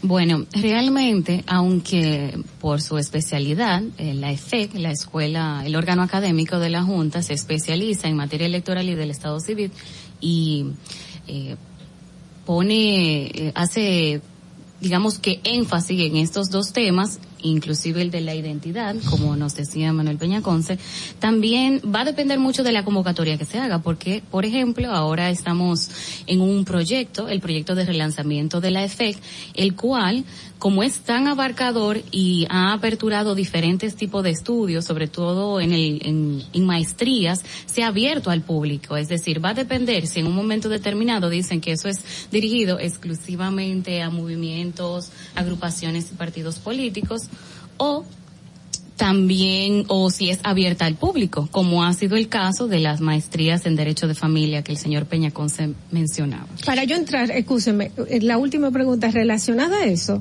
Para yo entrar, yo te, ¿qué, ¿qué requisito yo tengo que llevar? Yo tengo que llevar eh, papeleo o buscar todos todos mis papeles, ya que sea. Sí, la Junta, perdón, la escuela eh, ahora es solamente una escuela. Estamos trabajando en convertirla en un instituto que le permita eh, pedir títulos. Entonces, los, muchos de nuestros programas, cuando tienen que ser avalados por entidades universitarias, nosotros lo hacemos con universidades. Y para participar en, en uno de esos programas, ya sea de especialidad o de maestría, tienen que cumplir con todos los requisitos que exigen las universidades. Nosotros solo somos el canal a través del cual se formulan las aplicaciones y las depuramos. Ahora, eh, eh, tu inquietud que, eh, creo que viene por el tema de en qué momento la ciudadanía puede eh, beneficiarse de, De esos uno de esos programas. Hay programas muy puntuales que son para el personal de la Junta pero hay programas que son para el personal de los partidos. Y en esos casos a los partidos se le eh, eh, solicita que envíen sus participantes siempre respeta- respetando la cuota de participación. Eh, eh, la, la- Entre femenino y masculino, la equidad. Nosotros tenemos esa paridad como un eje transversal. Y también, como decía Luis Ángel, nosotros tenemos programas que van a toda la ciudadanía y en ese caso lo aperturamos y cualquier persona puede asistir. Es decir, siempre se publican las bases en las redes sociales, en la plataforma, y siempre se, se hace énfasis, se menciona a qué público va dirigido. Y precisamente este concurso que ustedes tienen, ¿a qué público está dirigido? ¿En qué consiste? ¿Cuáles son las bases? ¿Cómo la gente puede, puede ir a ver? Sí, eh, eh, antes de que Luis Ángel entre con esos detalles que son muy interesantes y que nosotros queremos que eh, la audiencia nos ponga mucha atención porque como decía cuando empezamos, nos genera mucho entusiasmo. Nosotros, yo quiero enfatizar un poco sobre algo que Luisania eh, eh, esbozó rápidamente y es el relanzamiento de la fe. Ese relanzamiento tiene distintos ejes. Uno de ellos, la so- eh, sensibilización, ha implicado una serie de charlas con este título, el rol de la Junta Central Electoral y los valores democráticos. Y esas charlas han peinado el país entero, están en eso, la- las que son dirigidas a la comunidad, eh, de las coordina Luis y las que son dirigidas a las universidades que van para estudiantes, esas la, la, la- las coordino yo. Ese es un eje. Hay otro eje que es el de capacitación, que implica una serie de maestrías, eh, especialidades, Diplomados. eh, diplomados para para las personas a las que le refería ahorita del partido, de la Junta y para la sociedad. Entonces, dentro de ese esquema de relanzamiento se inscribe este concurso para profesionales, que Luis Arnia nos va a dar los detalles fundamentales. Es el concurso nacional sobre ensayo, democracia e identidad. Así es, así es. Bueno, dentro de las bases que regulan este concurso, se encuentran las siguientes. Bueno, dentro de los objetivos principales que se tienen con este, este concurso de ensayos se encuentran fomentar la investigación y producción intelectual en materia de democracia, participar eh, en los temas y promover los temas de la identidad en la República Dominicana, promover la reflexión y el, y el involucramiento que tiene que ver con los temas o ejes temáticos que se proponen para el desarrollo de, de este, de este ensayo y también ampliar el acervo literario cultural en estos temas. Es decir, se intenta o lo que se, se pretende es promover la investigación en estos temas, es decir, ahondar, profundizar en los mismos. Y ¿Quiénes, ¿Quiénes pueden participar en, en este concurso y cuáles serían los Todas las reconocimientos? personas que tengan un título universitario. un título de grado, De grado, específicamente. no técnico. ¿Y qué se gana? Bueno. Ah, sí, Dentro, eh, Claro. existen cinco, cinco lugares, cinco primeros Exacto. lugares. A todos se les va a otorgar una beca de maestría en la EFEC. También se le va a publicar su ensayo. Para el primer lugar hay un premio de 150 mil pesos. Para el segundo lugar un premio de 100 mil pesos. Para el tercero un premio de 75 mil pesos. El cuarto 50 mil pesos y el quinto y último lugar 25 mil pesos. O sea, Mm. cinco- Además- seis, seis lugares. Son cinco. Sí. Cinco lugares. Todos tienen, como ella dijo, eh, eh, becas En. Para una las maestría. maestrías que la FE esté promociona. promocionando en ese momento. Miren, nosotros queremos destacar eh, que es un ensayo. Eso, eso es Y eso importante tiene porque unos requisitos que están en unas bases que figuran en la página y que nosotros, por lo amplio que son, no, no vamos a, a- a listarlo todo. Pero sí que sepan que estamos hablando de 15 a 25 páginas. Y son unos ejes temáticos muy, muy puntuales. Partidos políticos y democracia, un eje. Mecanismos de democracia participativa. Participación y representación de la mujer y la juventud. Derecho al sufragio y su ejercicio. Registro civil e identidad. Procesos electorales e integridad. Propuestas de reformas electorales en República Dominicana. ¿Y hasta cuándo tienen las personas para depositar esos ensayos? O sea, el tiempo entre, entre depositar y dónde tienen que ir a depositarlo. Bueno, la convocatoria se abrió el 4 de abril y culmina el 6 de junio. Es decir, que restan un mes y aproximadamente ocho días para que las personas desarrollen eh, su Yo me re- yo me registro. hoy. claro. claro, porque es un trabajo arduo, o sea, Sí, los trabajos de estamos ensayo son... anunciándolo aquí, pero ya las bases están en nuestra Están página. en las Desde plataformas hace, de la ¿cuánto? FX, eh, desde, desde esa fecha, desde 4 de desde abril. desde el 4 de abril. yo me, yo me registro hoy y tengo para someter mi ensayo hasta el 6 hasta de el junio. 6 de junio. Físico, digital y dónde de, Hay dos depositarlo. puntos importantes en referencia a lo que es los requerimientos para participar, para participar en el concurso. El primero es el título de grado que deben tener. Las personas que opten por participar en el concurso de ensayo no podrán eh, no podrán participar las personas que trabajen en la Junta Central Electoral. Ya.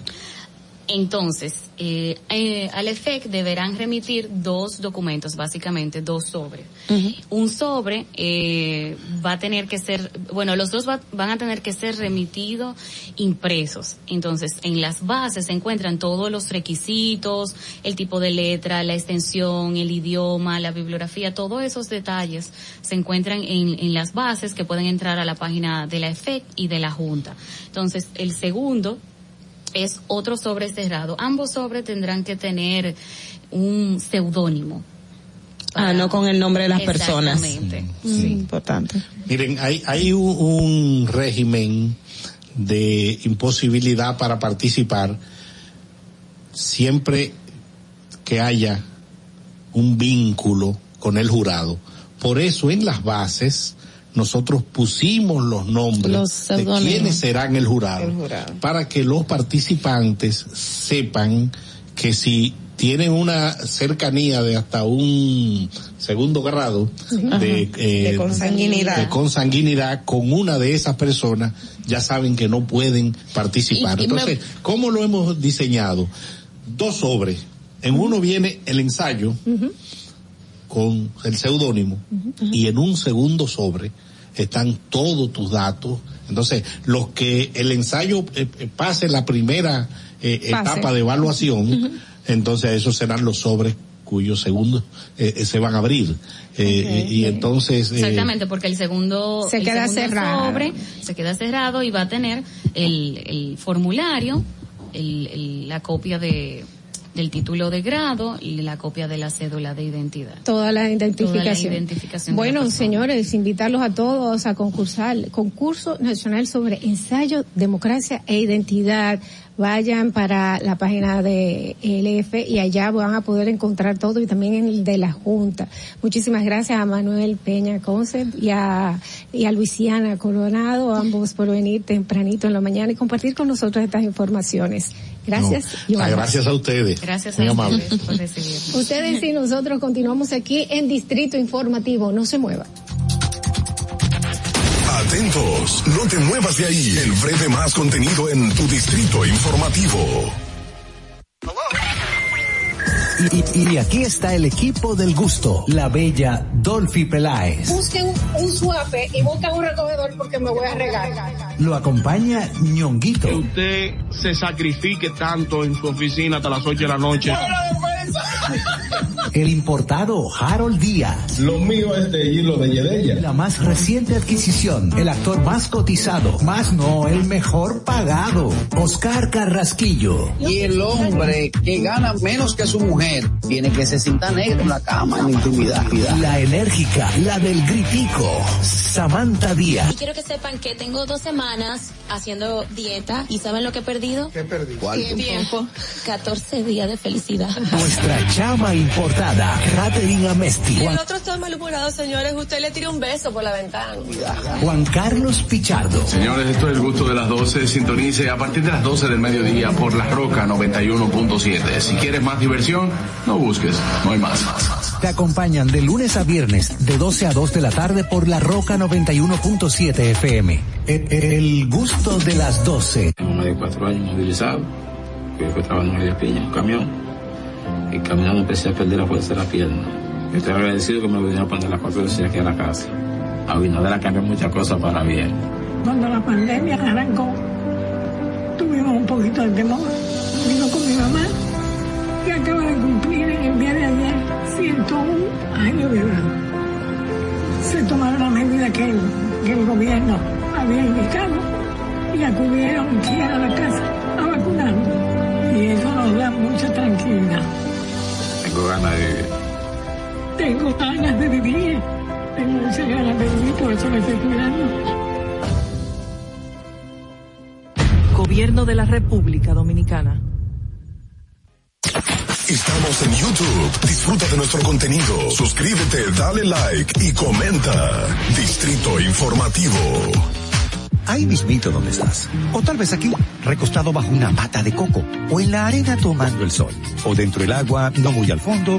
O simplemente caminando por la orilla. Ahí mismo, abre tu nueva cuenta móvil BH de León. 100% digital y sin costo. La creas en minutos con cero pesos desde Móvil Banking Personal. Ábrela donde quieras. Solo necesitas tu celular. Banco BH de León.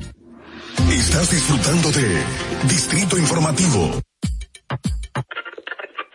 Cuando uno ve televisión, busca entretenimiento, algo con que identificarte y que te dé un buen momento. Hay tantas cosas en el mundo, demasiados inventados, pero ¿dónde veo lo mío? Lo de los dominicanos. Y a ese mismo punto hemos venido cayendo para el mejor contenido. Baja Dominican Network. Te aseguro que si lo bajas inmediato te vistes a llorar conciertos musicales, religiosos y noticias. Pero ¿acaso sabes tú que es realmente adictivo en esta comunidad su contenido exclusivo? Oye, lo mejor de ahí para que lo tengas siempre puesto es el servicio limosina que ofrecemos yo y Ñeñe. ¿Cómo que eso es lo más duro? Estoy seguro que tú has visto. El programa de los compadres con Correa y con Ñonguito. Perdóneme, muchacho, que les dañe el momento. El mejor programa de ahí. Con Chisanti y el reencuentro. Si yo bajo la aplicación, a tú te de lo guata bien. Si tú eres dominicano, baja Dominican Network.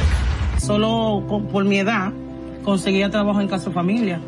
Ahora yo, a través del curso que hice, auxiliar del cuidado y atención al adulto mayor.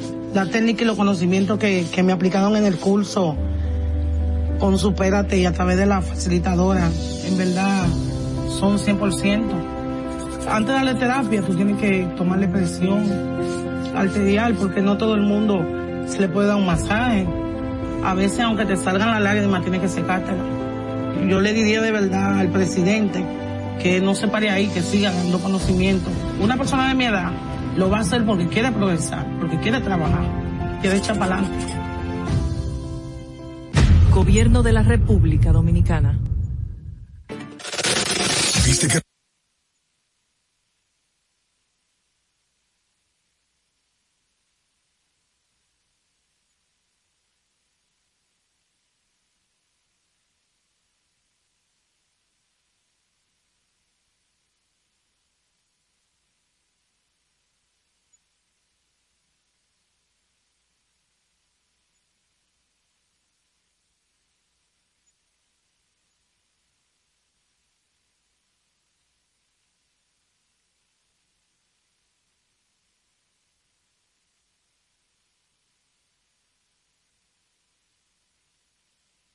Buen día, gracias. Bueno, eh, hablábamos en la pausa sobre estas, a veces las condiciones con las que, con las que nosotros eh, comemos nuestros alimentos y cosas que nosotros hacemos que a veces no sabemos que está, que, que pues que estamos cometiendo errores. Y una de ellas es el tema del, del, de la carne, de cómo nosotros maniobramos la carne. Por ejemplo, una carne que yo en la mañana salgo de mi casa bien temprano, la bajo, la, la dejo fuera para que se descongele y entonces cuando llego a mi casa en la tardecita y no, no tengo deseo de hacer esta carne, ¿qué hago? Pero ya está descongelada. ¿Eso tiene algún peligro para la salud de nosotros? Lo más recomendable. Cuando nosotros la, la, la comemos, o sea, Se no la congela, hacemos. se descongela, Exacto, la sí. metemos otra vez en la nevera, ¿qué? Bueno, mira, como lo dice la palabra inocuidad, es mantener los alimentos libres de contaminantes, ya sean bacterias, virus o algún producto químico. Entonces, ¿qué pasa? Lo más recomendable es cuando usted descongela la carne, que se descongele de, del congelador al refrigerador. ¿Por qué? Porque esta temperatura es la adecuada para que las bacterias, si es que hay, no se multipliquen rápidamente. Cuando usted la descongela, entonces, que puede ser desde 24 horas antes, manteniéndola siempre a temperatura de refrigeración, que es la de 0 Celsius a 5 O sea, Celsius. no sacarla del freezer No y ponerla en el lavama, en el lavaplato para que se descongele. Día anterior. En la nevera el día anterior, en la noche, usted antes de acostarse puede organizarse, baja su carne, siempre mantenerla en envases herméticos o bien sellados para que no vaya a contaminar otro tipo de producto que haya en la nevera. Entonces cuando llega del trabajo, si la va a usar, lo recomendable ya que la use eh, de una vez. Si no la usa, no la puede volver a descon no la puede volver a congelar. Congelar. No es lo recomendable porque ya va a perder algunas de sus propiedades que ya son na- naturalmente de la carne, sino que la puede dejar ahí guardada hasta el otro día y utilizarla. ¿Qué otros, bueno, otros errores comunes que, que se Cometen. Se, se, se cometen, exacto, así de este tipo?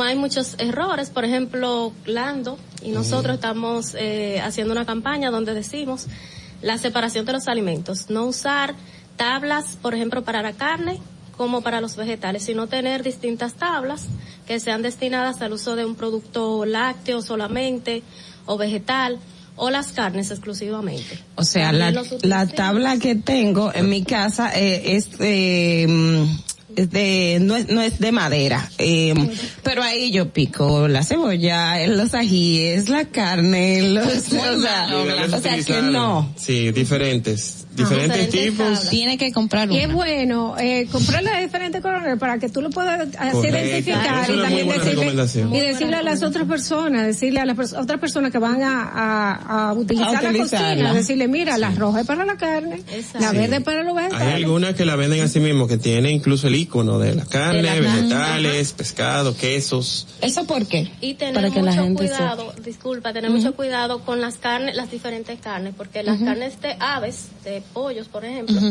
no es bueno que usted la pique en la misma tabla o sea, si la va a usar, que no sea en la misma tabla en el momento de la carne de cerdo, porque tienen diferente carga bacteriana, que pueden con- hacer una contaminación cruzada de una carne a otra o de una superficie a otra. Por eso hay que tomar también en consideración la cocción completa para Sí. poder eliminar estas bacterias que pudieran estar presentes ahí. Y lo mejor es que mantengamos esas carnes a una temperatura adecuada para que no se multipliquen rápidamente y sea más efectiva la cocción. Además de esto, eh, mantener los alimentos eh, conservados de manera refrigerados, bien refrigerados, Sí, hay conservados. cuatro claves que son importantísimas a la, hora, a la hora de mantener la inocuidad de los alimentos. Ya María dijo el tema de cocinar completamente los alimentos, es una, que ahí te elimina, esa es la única forma de eliminar todas las bacterias, cocinando, o sea, dígase dándole candela. Eh, la separación correcta de los alimentos, en la nevera, eh, a la hora de cocinar con las tablas, manteniendo la higiene, evidentemente el buen lavado de las manos con jabón por mínimo 20 segundos, eh, también en a la hora de limpiar o bueno, de lavar, eh, si se quiere llamar así, eh, frutas o vegetales, lo puede hacer por usando cloro grado alimenticio, unas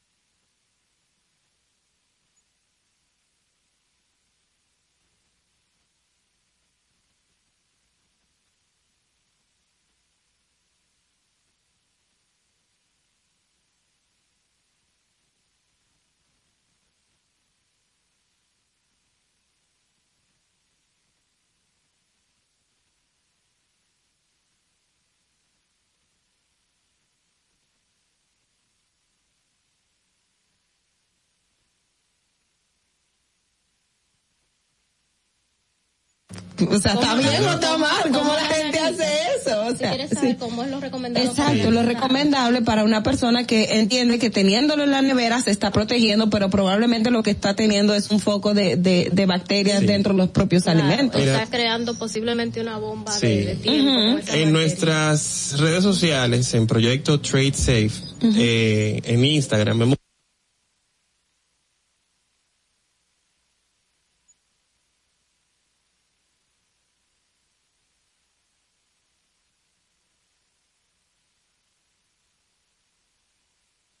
herméticos, para que el, evitar el famoso goteo, que ese goteo puede contaminar A otro otros. tipo de alimento. Los vegetales deben de ir de un lado, las frutas deben de ir de otro lado. Los huevos, mayormente, incluso la, la mayoría de las neveras tienen su compartimiento para eso. Pero se dice que los huevos no se debería poner en la nevera, ¿es así Sí. o no Sí, es así? lo recomendable es que estén refrigerados, Sí, sí. sobre todo porque los huevos, la vida útil es aproximadamente de dos semanas. En los supermercados no Entonces- no tan refrigerados. No, no duran, no duran mucho No, en el duran- no, supermercado. pero no dura mucho. Y también las neveras, lo que usamos las amas de casa o las neveras de la casa son para con- productos de consumo eh, rápido. O sea, tú no vas a durar tanto tiempo, pero lo recomendable es que estén en una temperatura que no pase los 12 grados Celsius para que mantengan su propiedad, sus propiedades y no se adelante la contaminación si es que existe. Eh, Además de eso, verificar siempre de que donde usted lo compre sea un lugar higiénico, de que los huevos a veces la gente lo quiere lavar. Y deben la- si lo va a lavar debe ser en el momento que lo va a usar. Si lo lava antes, el huevo tiene una una, una parte eh, como porosa, una epidermis que es muy muy sensible y podría esto absor- absorber eh, alguna contaminación si es que a veces le aplican agua con cloro o acelerar su proceso de, de contaminación. contaminación. Es mejor que lo usen, lo laven si lo van a lavar a la hora de usarlo. Bueno, señores, vamos a invitarlos a todos a que entren al Instagram de Trade Safe. Eh, me, lo- me pueden dar las... Sí, es Proyecto Trade Safe en todas las redes sociales. En Twitter estamos como Proyecto Traza y en nuestra página web proyectotradesafe.org tienen muchas más informaciones. Hay una guía básica de cómo mantener la inocuidad de los alimentos, totalmente gratis, muy fácil e ilustrativa para toda para todos los consumidores dominicanos. Eh, muy importante, señores. Estamos cometiendo errores sin saber y pensando que estamos haciendo lo mejor para alimentar a nuestros niños. Gracias a Lando Reyes y a María Tavares, ambos del proyecto Trade Safe, que vinieron a traernos esta información, estas claves para la inocuidad de los alimentos. Vamos a continuar, pero primero tenemos que ver qué está pasando en el tráfico. El tránsito, 8 y 31 de la mañana en Santo Domingo. Veamos y regresamos. Para que llegues a tiempo y no te compliques con el clima, te traemos en el distrito informativo el tráfico y el tiempo. Y así se encuentra el tráfico y el tiempo a esta hora de la mañana en Santo Domingo. Se registra tráfico pesado en el elevado Avenida 27 de Febrero, Avenida Máximo Gómez, Avenida Doctor Delgado en Gascue y en zonas aledañas, calle Federico Enríquez y Carvajal, Avenida Alma Mater en La Esperilla, en la Avenida Sarasota en Bella Vista y en zonas aledañas. Gran entaponamiento en Expreso Avenida John F. Kennedy hasta el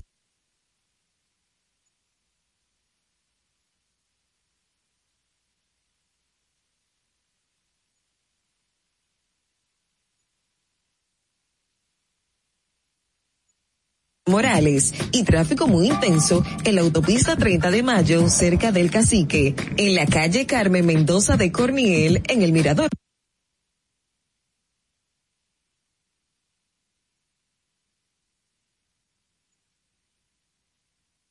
Las Américas. Te recordamos que las distracciones al volante son peligrosas. Deja tu celular mientras vas conduciendo. Así las calles y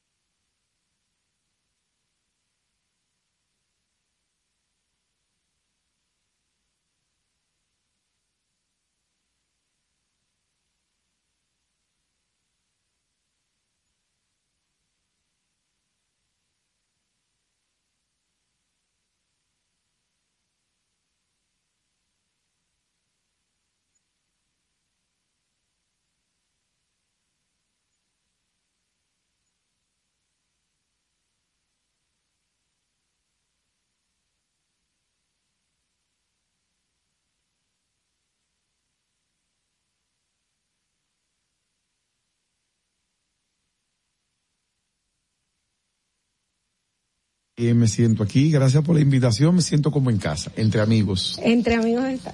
Así es. Qué bueno. Eh, bueno, háblanos un poquito de eh, ¿qué, qué te trae para acá al distrito informativo. Hay cosas, yo me imagino que como parte del PLD, pues que quiere criticar del gobierno. Ay, qué lindo. No necesariamente. Ah, no. No, mira qué sorpresa, yo me sorprendo, de vez en cuando me sorprende la vida. Esta es una de, de esas ocasiones. No van a criticar al gobierno, el PLD. No, mira, nosotros desde la Secretaría de Industria y Comercio del partido, lo que sí, se- sí, sí tenemos mucha preocupación por lo que está ahora mismo viviendo lo que es la gente, lo de abajo, eh, con relación a la alimentación. Es preocupante cómo los precios de la canasta familiar se han disparado de forma tal que solo tenemos un presidente que cuando le dicen que el arroz está caro, que pasó de 20 a 35, que Danilo Medina se lo dejó a 20 pesos y que hoy está a 35, que el pollo está de 40, eh, pasó a 85, 90 pesos la libra, que una lata de sardina de 25 pasó a 50 pesos. Y cuando tenemos al presidente que en la calle le dicen, señor presidente, el- costo de la canasta básica está cara, él solo se limita a decir que la culpa es de fuera, que la culpa es por la pandemia, que la culpa es porque los commodities están caros, que el barril de petróleo está caro, incluso ya ahora metido en la ecuación hasta la guerra de Ucrania. Cuando- No es cierto lo que dice el presidente. No hay y, guerra es- en Ucrania. sí, y lo total, y, y eso es el, el tema del asunto, que sí es cierto las excusas. Entonces- Pero ¿qué sucede? Que a un presidente no se elige para que dé excusa, un presidente se elige para que busque soluciones a las cosas que se presentan en el día a día. Entonces lo que tenemos es un presidente que solo cumple, cumple con la parte de dar excusa, pero no de buscar soluciones, porque estamos hablando de que al mediodía la bandera dominicana, como popularmente se le conoce la rosa, bichuela y carne, ha ido desapareciendo de la mesa. O sea, No la es tasa mismo- cero no es una no es una medida de respuesta. Es Mira, excusa. eh, eh, qué, qué bueno, qué bueno. La tasa cero, la tasa cero no va a resolver nada, porque eh, la mayoría de esos productos que hoy el, el- el- el poder ejecutivo está tratando de colocar en tasa cero, ya en su mayoría están cero arancel a través de la- del acuerdo que tenemos el DERECAFTA. Lo que en el PLD criticamos es que ahora esa tasa cero se va a aplicar a todos los países, a cualquiera que tengamos o no tengamos acuerdo, puede Bueno, pero que, quien es quiera, que por ejemplo, quiera. hay países que están una- fuera, que están fuera del DERECAFTA, que tienen mejores precios que esos que están dentro del DERECAFTA y se podría abrir desde ahí por una importación más barata para los consumidores aquí en República Pero lo que sucede es que a través de RECASTA, esos acuerdos llevan un grupo de normas sanitarias que no la tenemos con esos países que no tenemos esos acuerdos. Y eso es peligroso porque pudieran entrar parásitos, pudieran entrar ciertas plagas para la producción local y eso, sin que entre nada de eso, eso de, de permitir que entren productos terminados al país es una estocada mortal para la producción local. Nosotros teníamos un país que producíamos el 85% de lo que aquí se- de lo que aquí se consumía. Y con eso no se puede jugar. O sea, cuando tú estás permitiendo que desde un escritorio un amigo pueda importar miles y miles de productos y se gana miles y miles de, de- de- de- millones de pesos, eh, es muy cómodo desde un escritorio. Yo Pero- tengo, eh, perdón, perdón que, que le interrumpa, es que me interesa saber cuál es su posición en torno al llamado a huelga que de hecho hoy las provincias de El Cibao están celebrando. 14 provincias. sí, mira, Está, es, es el momento. motivo más que suficiente Exacto. tienen, motivo más que suficiente. Lo que nosotros no podemos es estar de acuerdo en ningún tipo de movilización que conlleve violencia. Eso es- es- estamos hablando de un Estado de Derecho donde debe estar garantizada la salud, la protección y el orden de, de todo. Y vemos ya, eh, por algunos videos que suben a las redes, o sea, que hay un nivel de violencia en la cual eso parecía ya cosa del pasado en República Dominicana. Entonces, en eso no estamos de acuerdo. Ahora, que hay motivos más que suficientes, porque, Dolphy, mira, a mí me dijo, yo estoy recorriendo los barrios, y me dice una señora de nombre Isabel que vive en el barrio de Guachupita. Me dice, Giovanni, ¿tú quieres saber lo que está sucediendo con la comida en la, ca- en la casa de los dominicanos que menos recursos tenemos? En mi casa, estamos comprando la misma cantidad de dinero que nosotros comprábamos cuando el gobierno del PLD. Y nos están entregando la mitad, la mitad de lo mismo que a nosotros nos entregaban. Por ejemplo, nosotros comprábamos para toda la familia dos libras de pollo. Dos libras de pollo eran 80 pesos. Hoy, una libra de pollo son 85. En mi casa, me dice ella, se comió hoy arroz, habichuela y carne. Pero ¿quiénes comieron la carne? Yo se le eché a los niños. Yo se le eché a mis hijos, a los pequeños la carne. Yo comí arroz, habichuela y me salcié el arroz.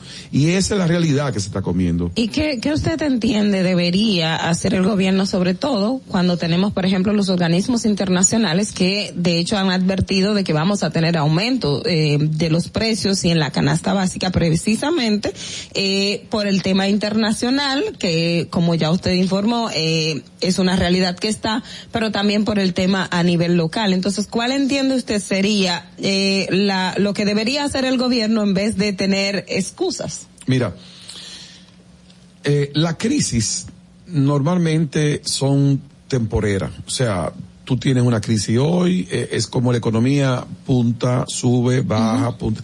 O sea, lo que está sucediendo, independientemente de que tenemos una pandemia, si tú quitas la pandemia, es algo que ya nosotros lo hemos vivido. O sea, nosotros en el 2007 como PLD y en el 2011 vivimos una crisis económica mundial superior a la actual. Por ejemplo, nosotros compramos barril de petróleo mucho más caro que lo que se está comprando hoy en día. También se compraron commodities, materia prima cara. ¿Y qué hizo el PLD? Pero en ese tiempo no había un acuerdo de, de con, con Venezuela. Petrocaribe. En el, Petrocaribe. en el 2007 aún no. En el 2011 sí, pero en el 2007 aún no. ¿Y qué hizo el PLD? Que es bueno para ir a tu, a tu pregunta. El PLD lo que hizo, que lo, lo que nosotros estamos sugiriendo a la presente administración, que blinde lo que es lo básico, el arroz, habichuela, carne, eh, huevo y harina de trigo. O sea, fíjate que una libra de espagueti, espagueti, estamos hablando, que pasó de 20 pesos en el gobierno de Danilo Medina a 35 pesos en el gobierno de Luis Abinadel. Entonces, hay que blindarlo. ¿Cómo se blinda? Yo lo, que nosotros hicimos. 24. Eh, hay que ver la marca y, y- y dónde. Eh, ese de 24, Ay, que vaya lo más seguro que estaba a ahora. 14 y a 15 pesos. Mira, una reunión, o sea, convocar los sectores real y efectivamente que intervienen en lo que es la, la producción, que son los productores del campo, los industriales, que son los que procesan lo que se produce en la tierra, y ese sistema de distribución efectivo, que son los colmados, los pequeños y medianos supermercados. Estamos hablando de que en el país tenemos más de 70 mil colmados a nivel nacional. Entonces, fíjate, esa medida insuficiente que hace el, el gobierno.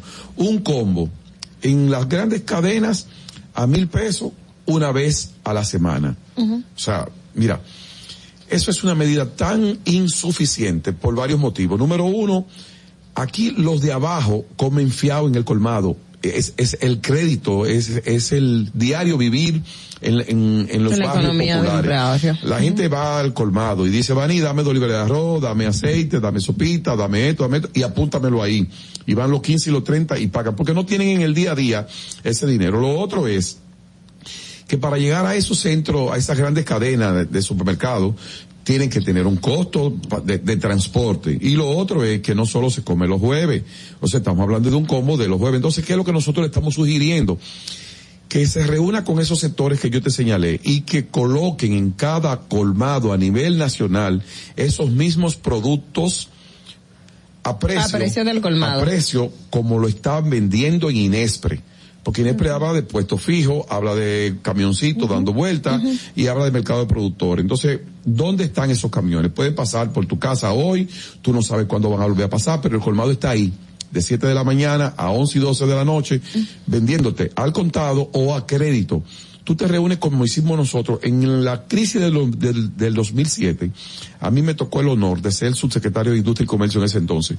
Y yo te lo digo con conocimiento de causa, que yo fui parte de lo que manejamos nosotros, esos productos subsidiados que subsidió el PLD.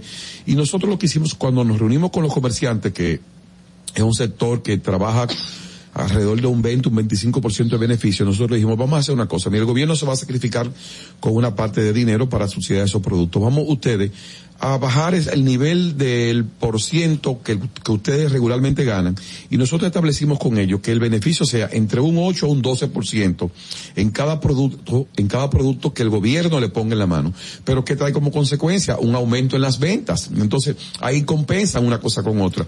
Y como es un asunto de sacrificio, es un asunto de crisis mundial realmente, pero es un gobierno que no está haciendo lo que hay que hacer para que la gente coma. Y estamos hablando de comer arroz, habichuela y carne, estamos hablando de plátano maduro, de la ensalada, del juguito, y con el hambre no se juega. O sea, eh, fíjate lo que está sucediendo hoy en 14 provincias del Cibao. Pero en, en el caso, por ejemplo, los precios de ponerlo eh, a precio de Inespre, en los supermercados está precisamente a precio de, ne- de Inespre. Y si la gente eh, no puede ir al supermercado a comprarla porque tiene el fiado en el colmado, ¿cómo entonces estaría estableciendo ese tipo de, con- de acuerdos con el Inespre de que le pueda fiar al que le va a comprar en el día a día y después entonces eh, pagar esos recursos? El colmado está en capacidad de comprar él al contado, como va al almacén regularmente. El colmado le compra a Inés Pero después se lo va a vender más caro a la gente. No, no, si hay un compromiso, si, hay, un compromiso. lo- el problema es que lo cumpla el compromiso, o sea, Normalmente, normalmente lo que pasa es que el Estado es el ente regulador. ¿Qué nosotros hicimos? Nosotros señalizamos.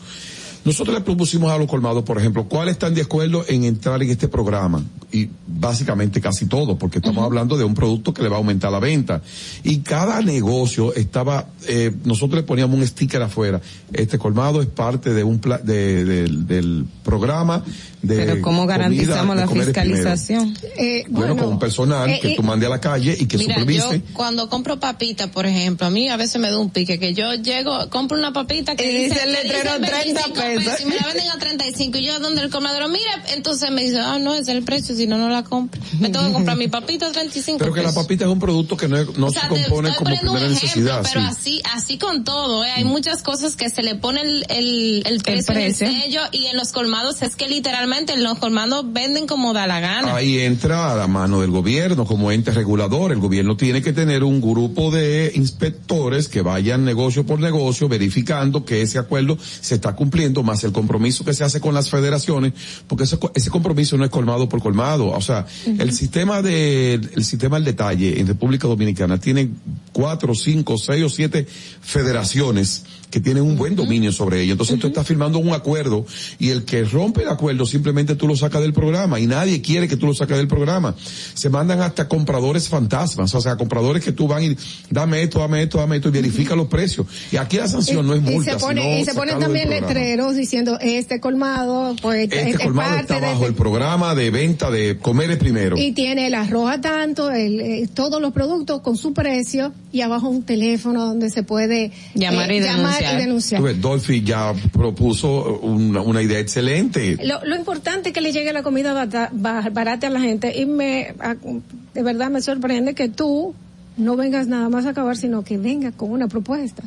Eh, eh, que casi no se está haciendo, simplemente vienen, acaban y no dicen, no dicen, hagan esto. Eh, pero yo quiero que tú me hables de otra cosa. Yo quiero que tú me hables de tu aspiración a ser alcalde del Distrito Nacional. Mira, nosotros lo que básicamente estamos haciendo es una consulta. Nosotros nos reunimos con el presidente Danilo Medina y le comentamos, Danilo está activo. Danilo, Danilo, Está activo. Iba a salir este fin de semana. y, y no es nada para lo que viene. Va a estar más activo aún, Dios mediante. Ok, ok. Y nosotros le dijimos, mire señor presidente, yo tengo el honor, el privilegio de ser tres veces compadre de Danilo Medina y le dije, compadre, mire, primero le voy a consultar a usted como presidente del partido y disciplina partidaria, es la primera persona a la que yo tengo que anunciarle lo que le voy a anunciar a continuación. Pero más importante que eso, como compadre y amigo, yo quiero que usted me dé su opinión, mire.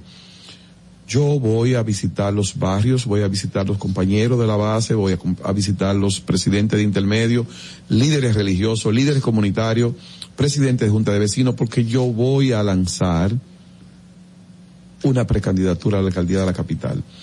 Danilo Medina, yo conozco varias personas como él, Danilo, Pepín Corripio, que cuando tú comienzas a hablarle, ellos como que ya saben por dónde tú vas y antes que tú termines te tienen la respuesta.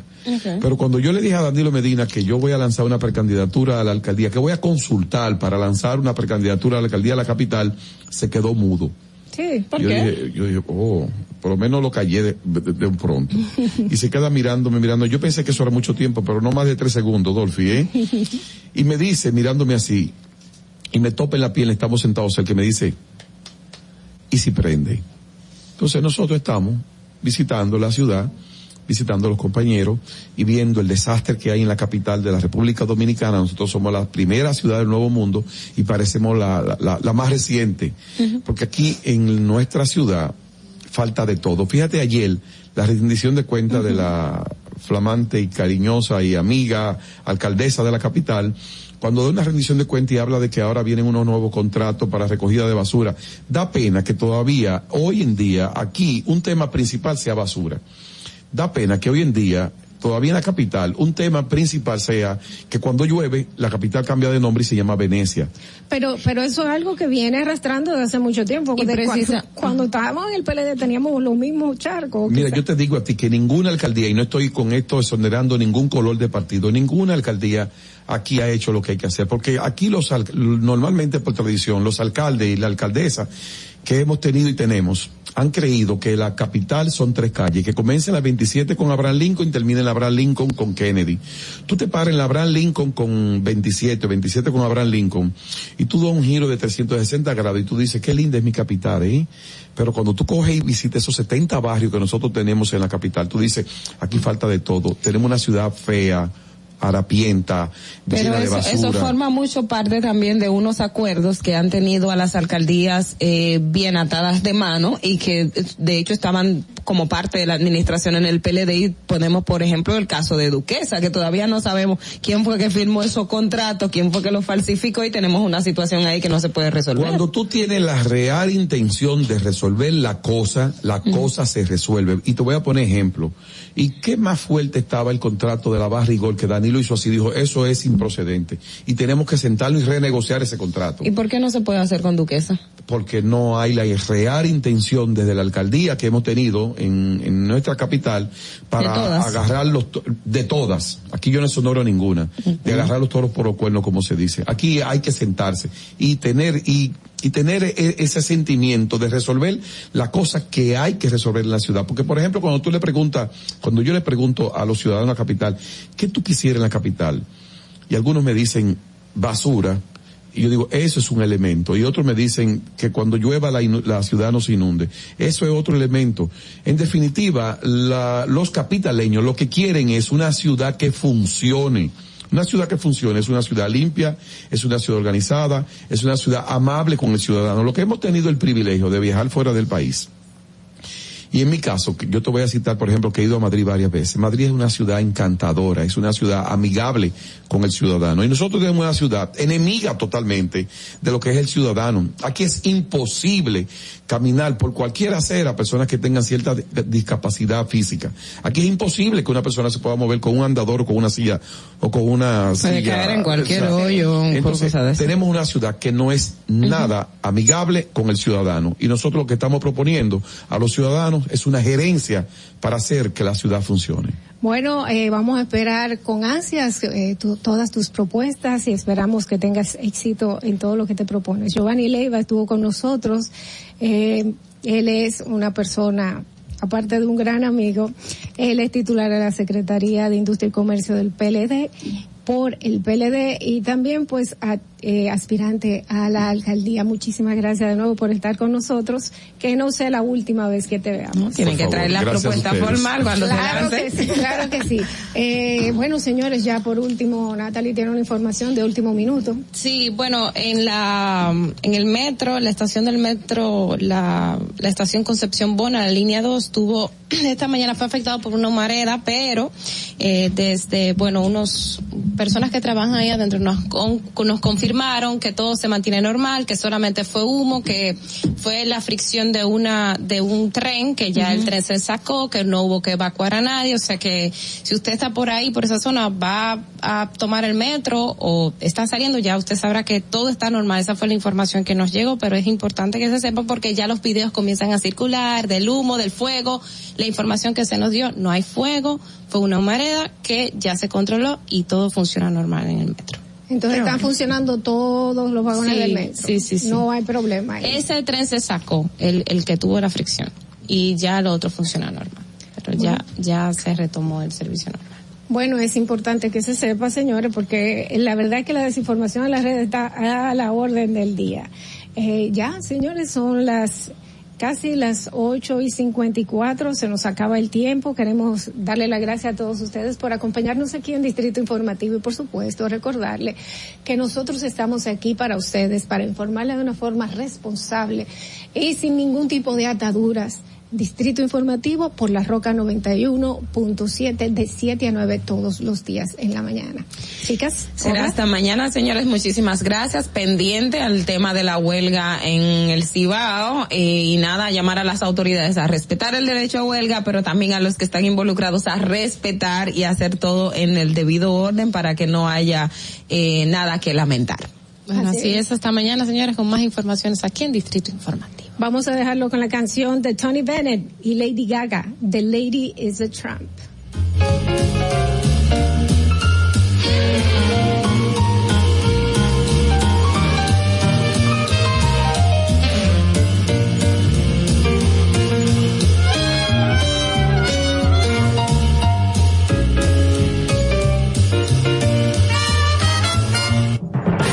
RCTV HD, El Gusto Producciones, Dominican Networks y Vega TV, Canal 48 de Claro y 52 de Altiz, presentaron a Dolphy Peláez, Oglaenecia Pérez, Carla Pimentel y Natalie Fasas en Distrito Informativo.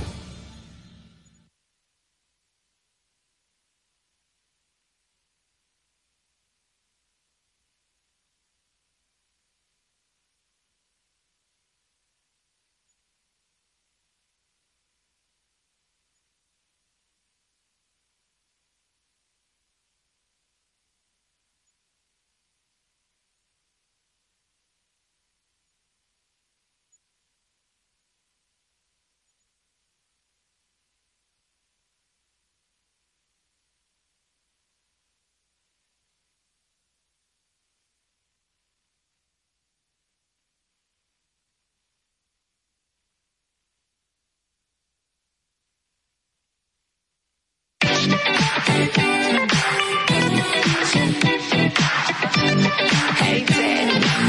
when you gonna stop playing?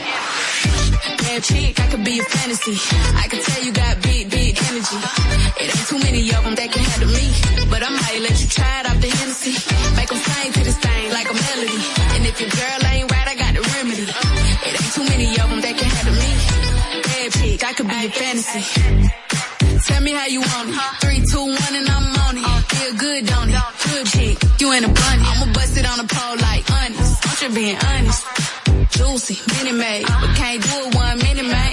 Not a side or a main. I'm the only one he entertain. Spending his mind in the bank.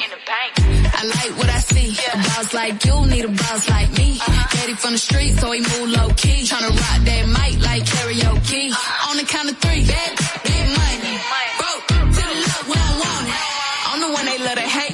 can't get past. Pretty uh-huh. face, no waist, and a big old bed. Bad chick, I could be a fantasy. I can tell you got big, big energy. It ain't too many of them that can handle me. But I might let you try it out the Hennessy.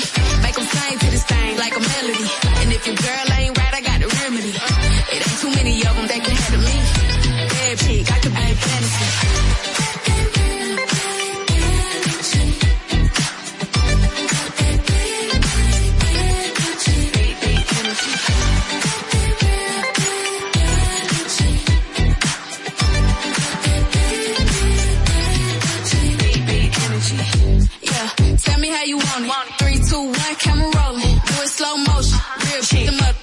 All they big talk, lotto put 'em on. I'm just being honest. Lingerie, Dolce, blindfold. Tie me to the bed while we role play. Can't skill folk play, kittle kitty cold case. I'm about shit, but tonight we do it your way. On the count of three, big, big money.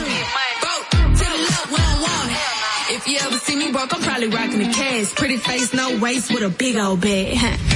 Bad chick, I could be a fantasy. I can tell you got big, big energy. It ain't too many of them that can handle me. But I might let you try it out the Hennessy. Make them sing to this thing like a melody. And if your girl ain't right, I got the remedy. It ain't too many of them that can handle me. Bad chick, I could be a fantasy.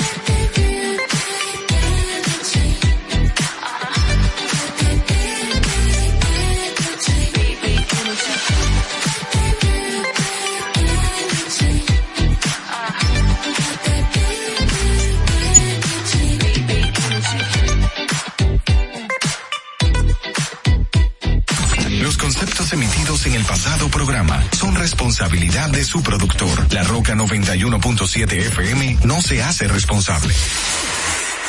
Desde Santo Domingo, you're listening to 91.7 La Roca.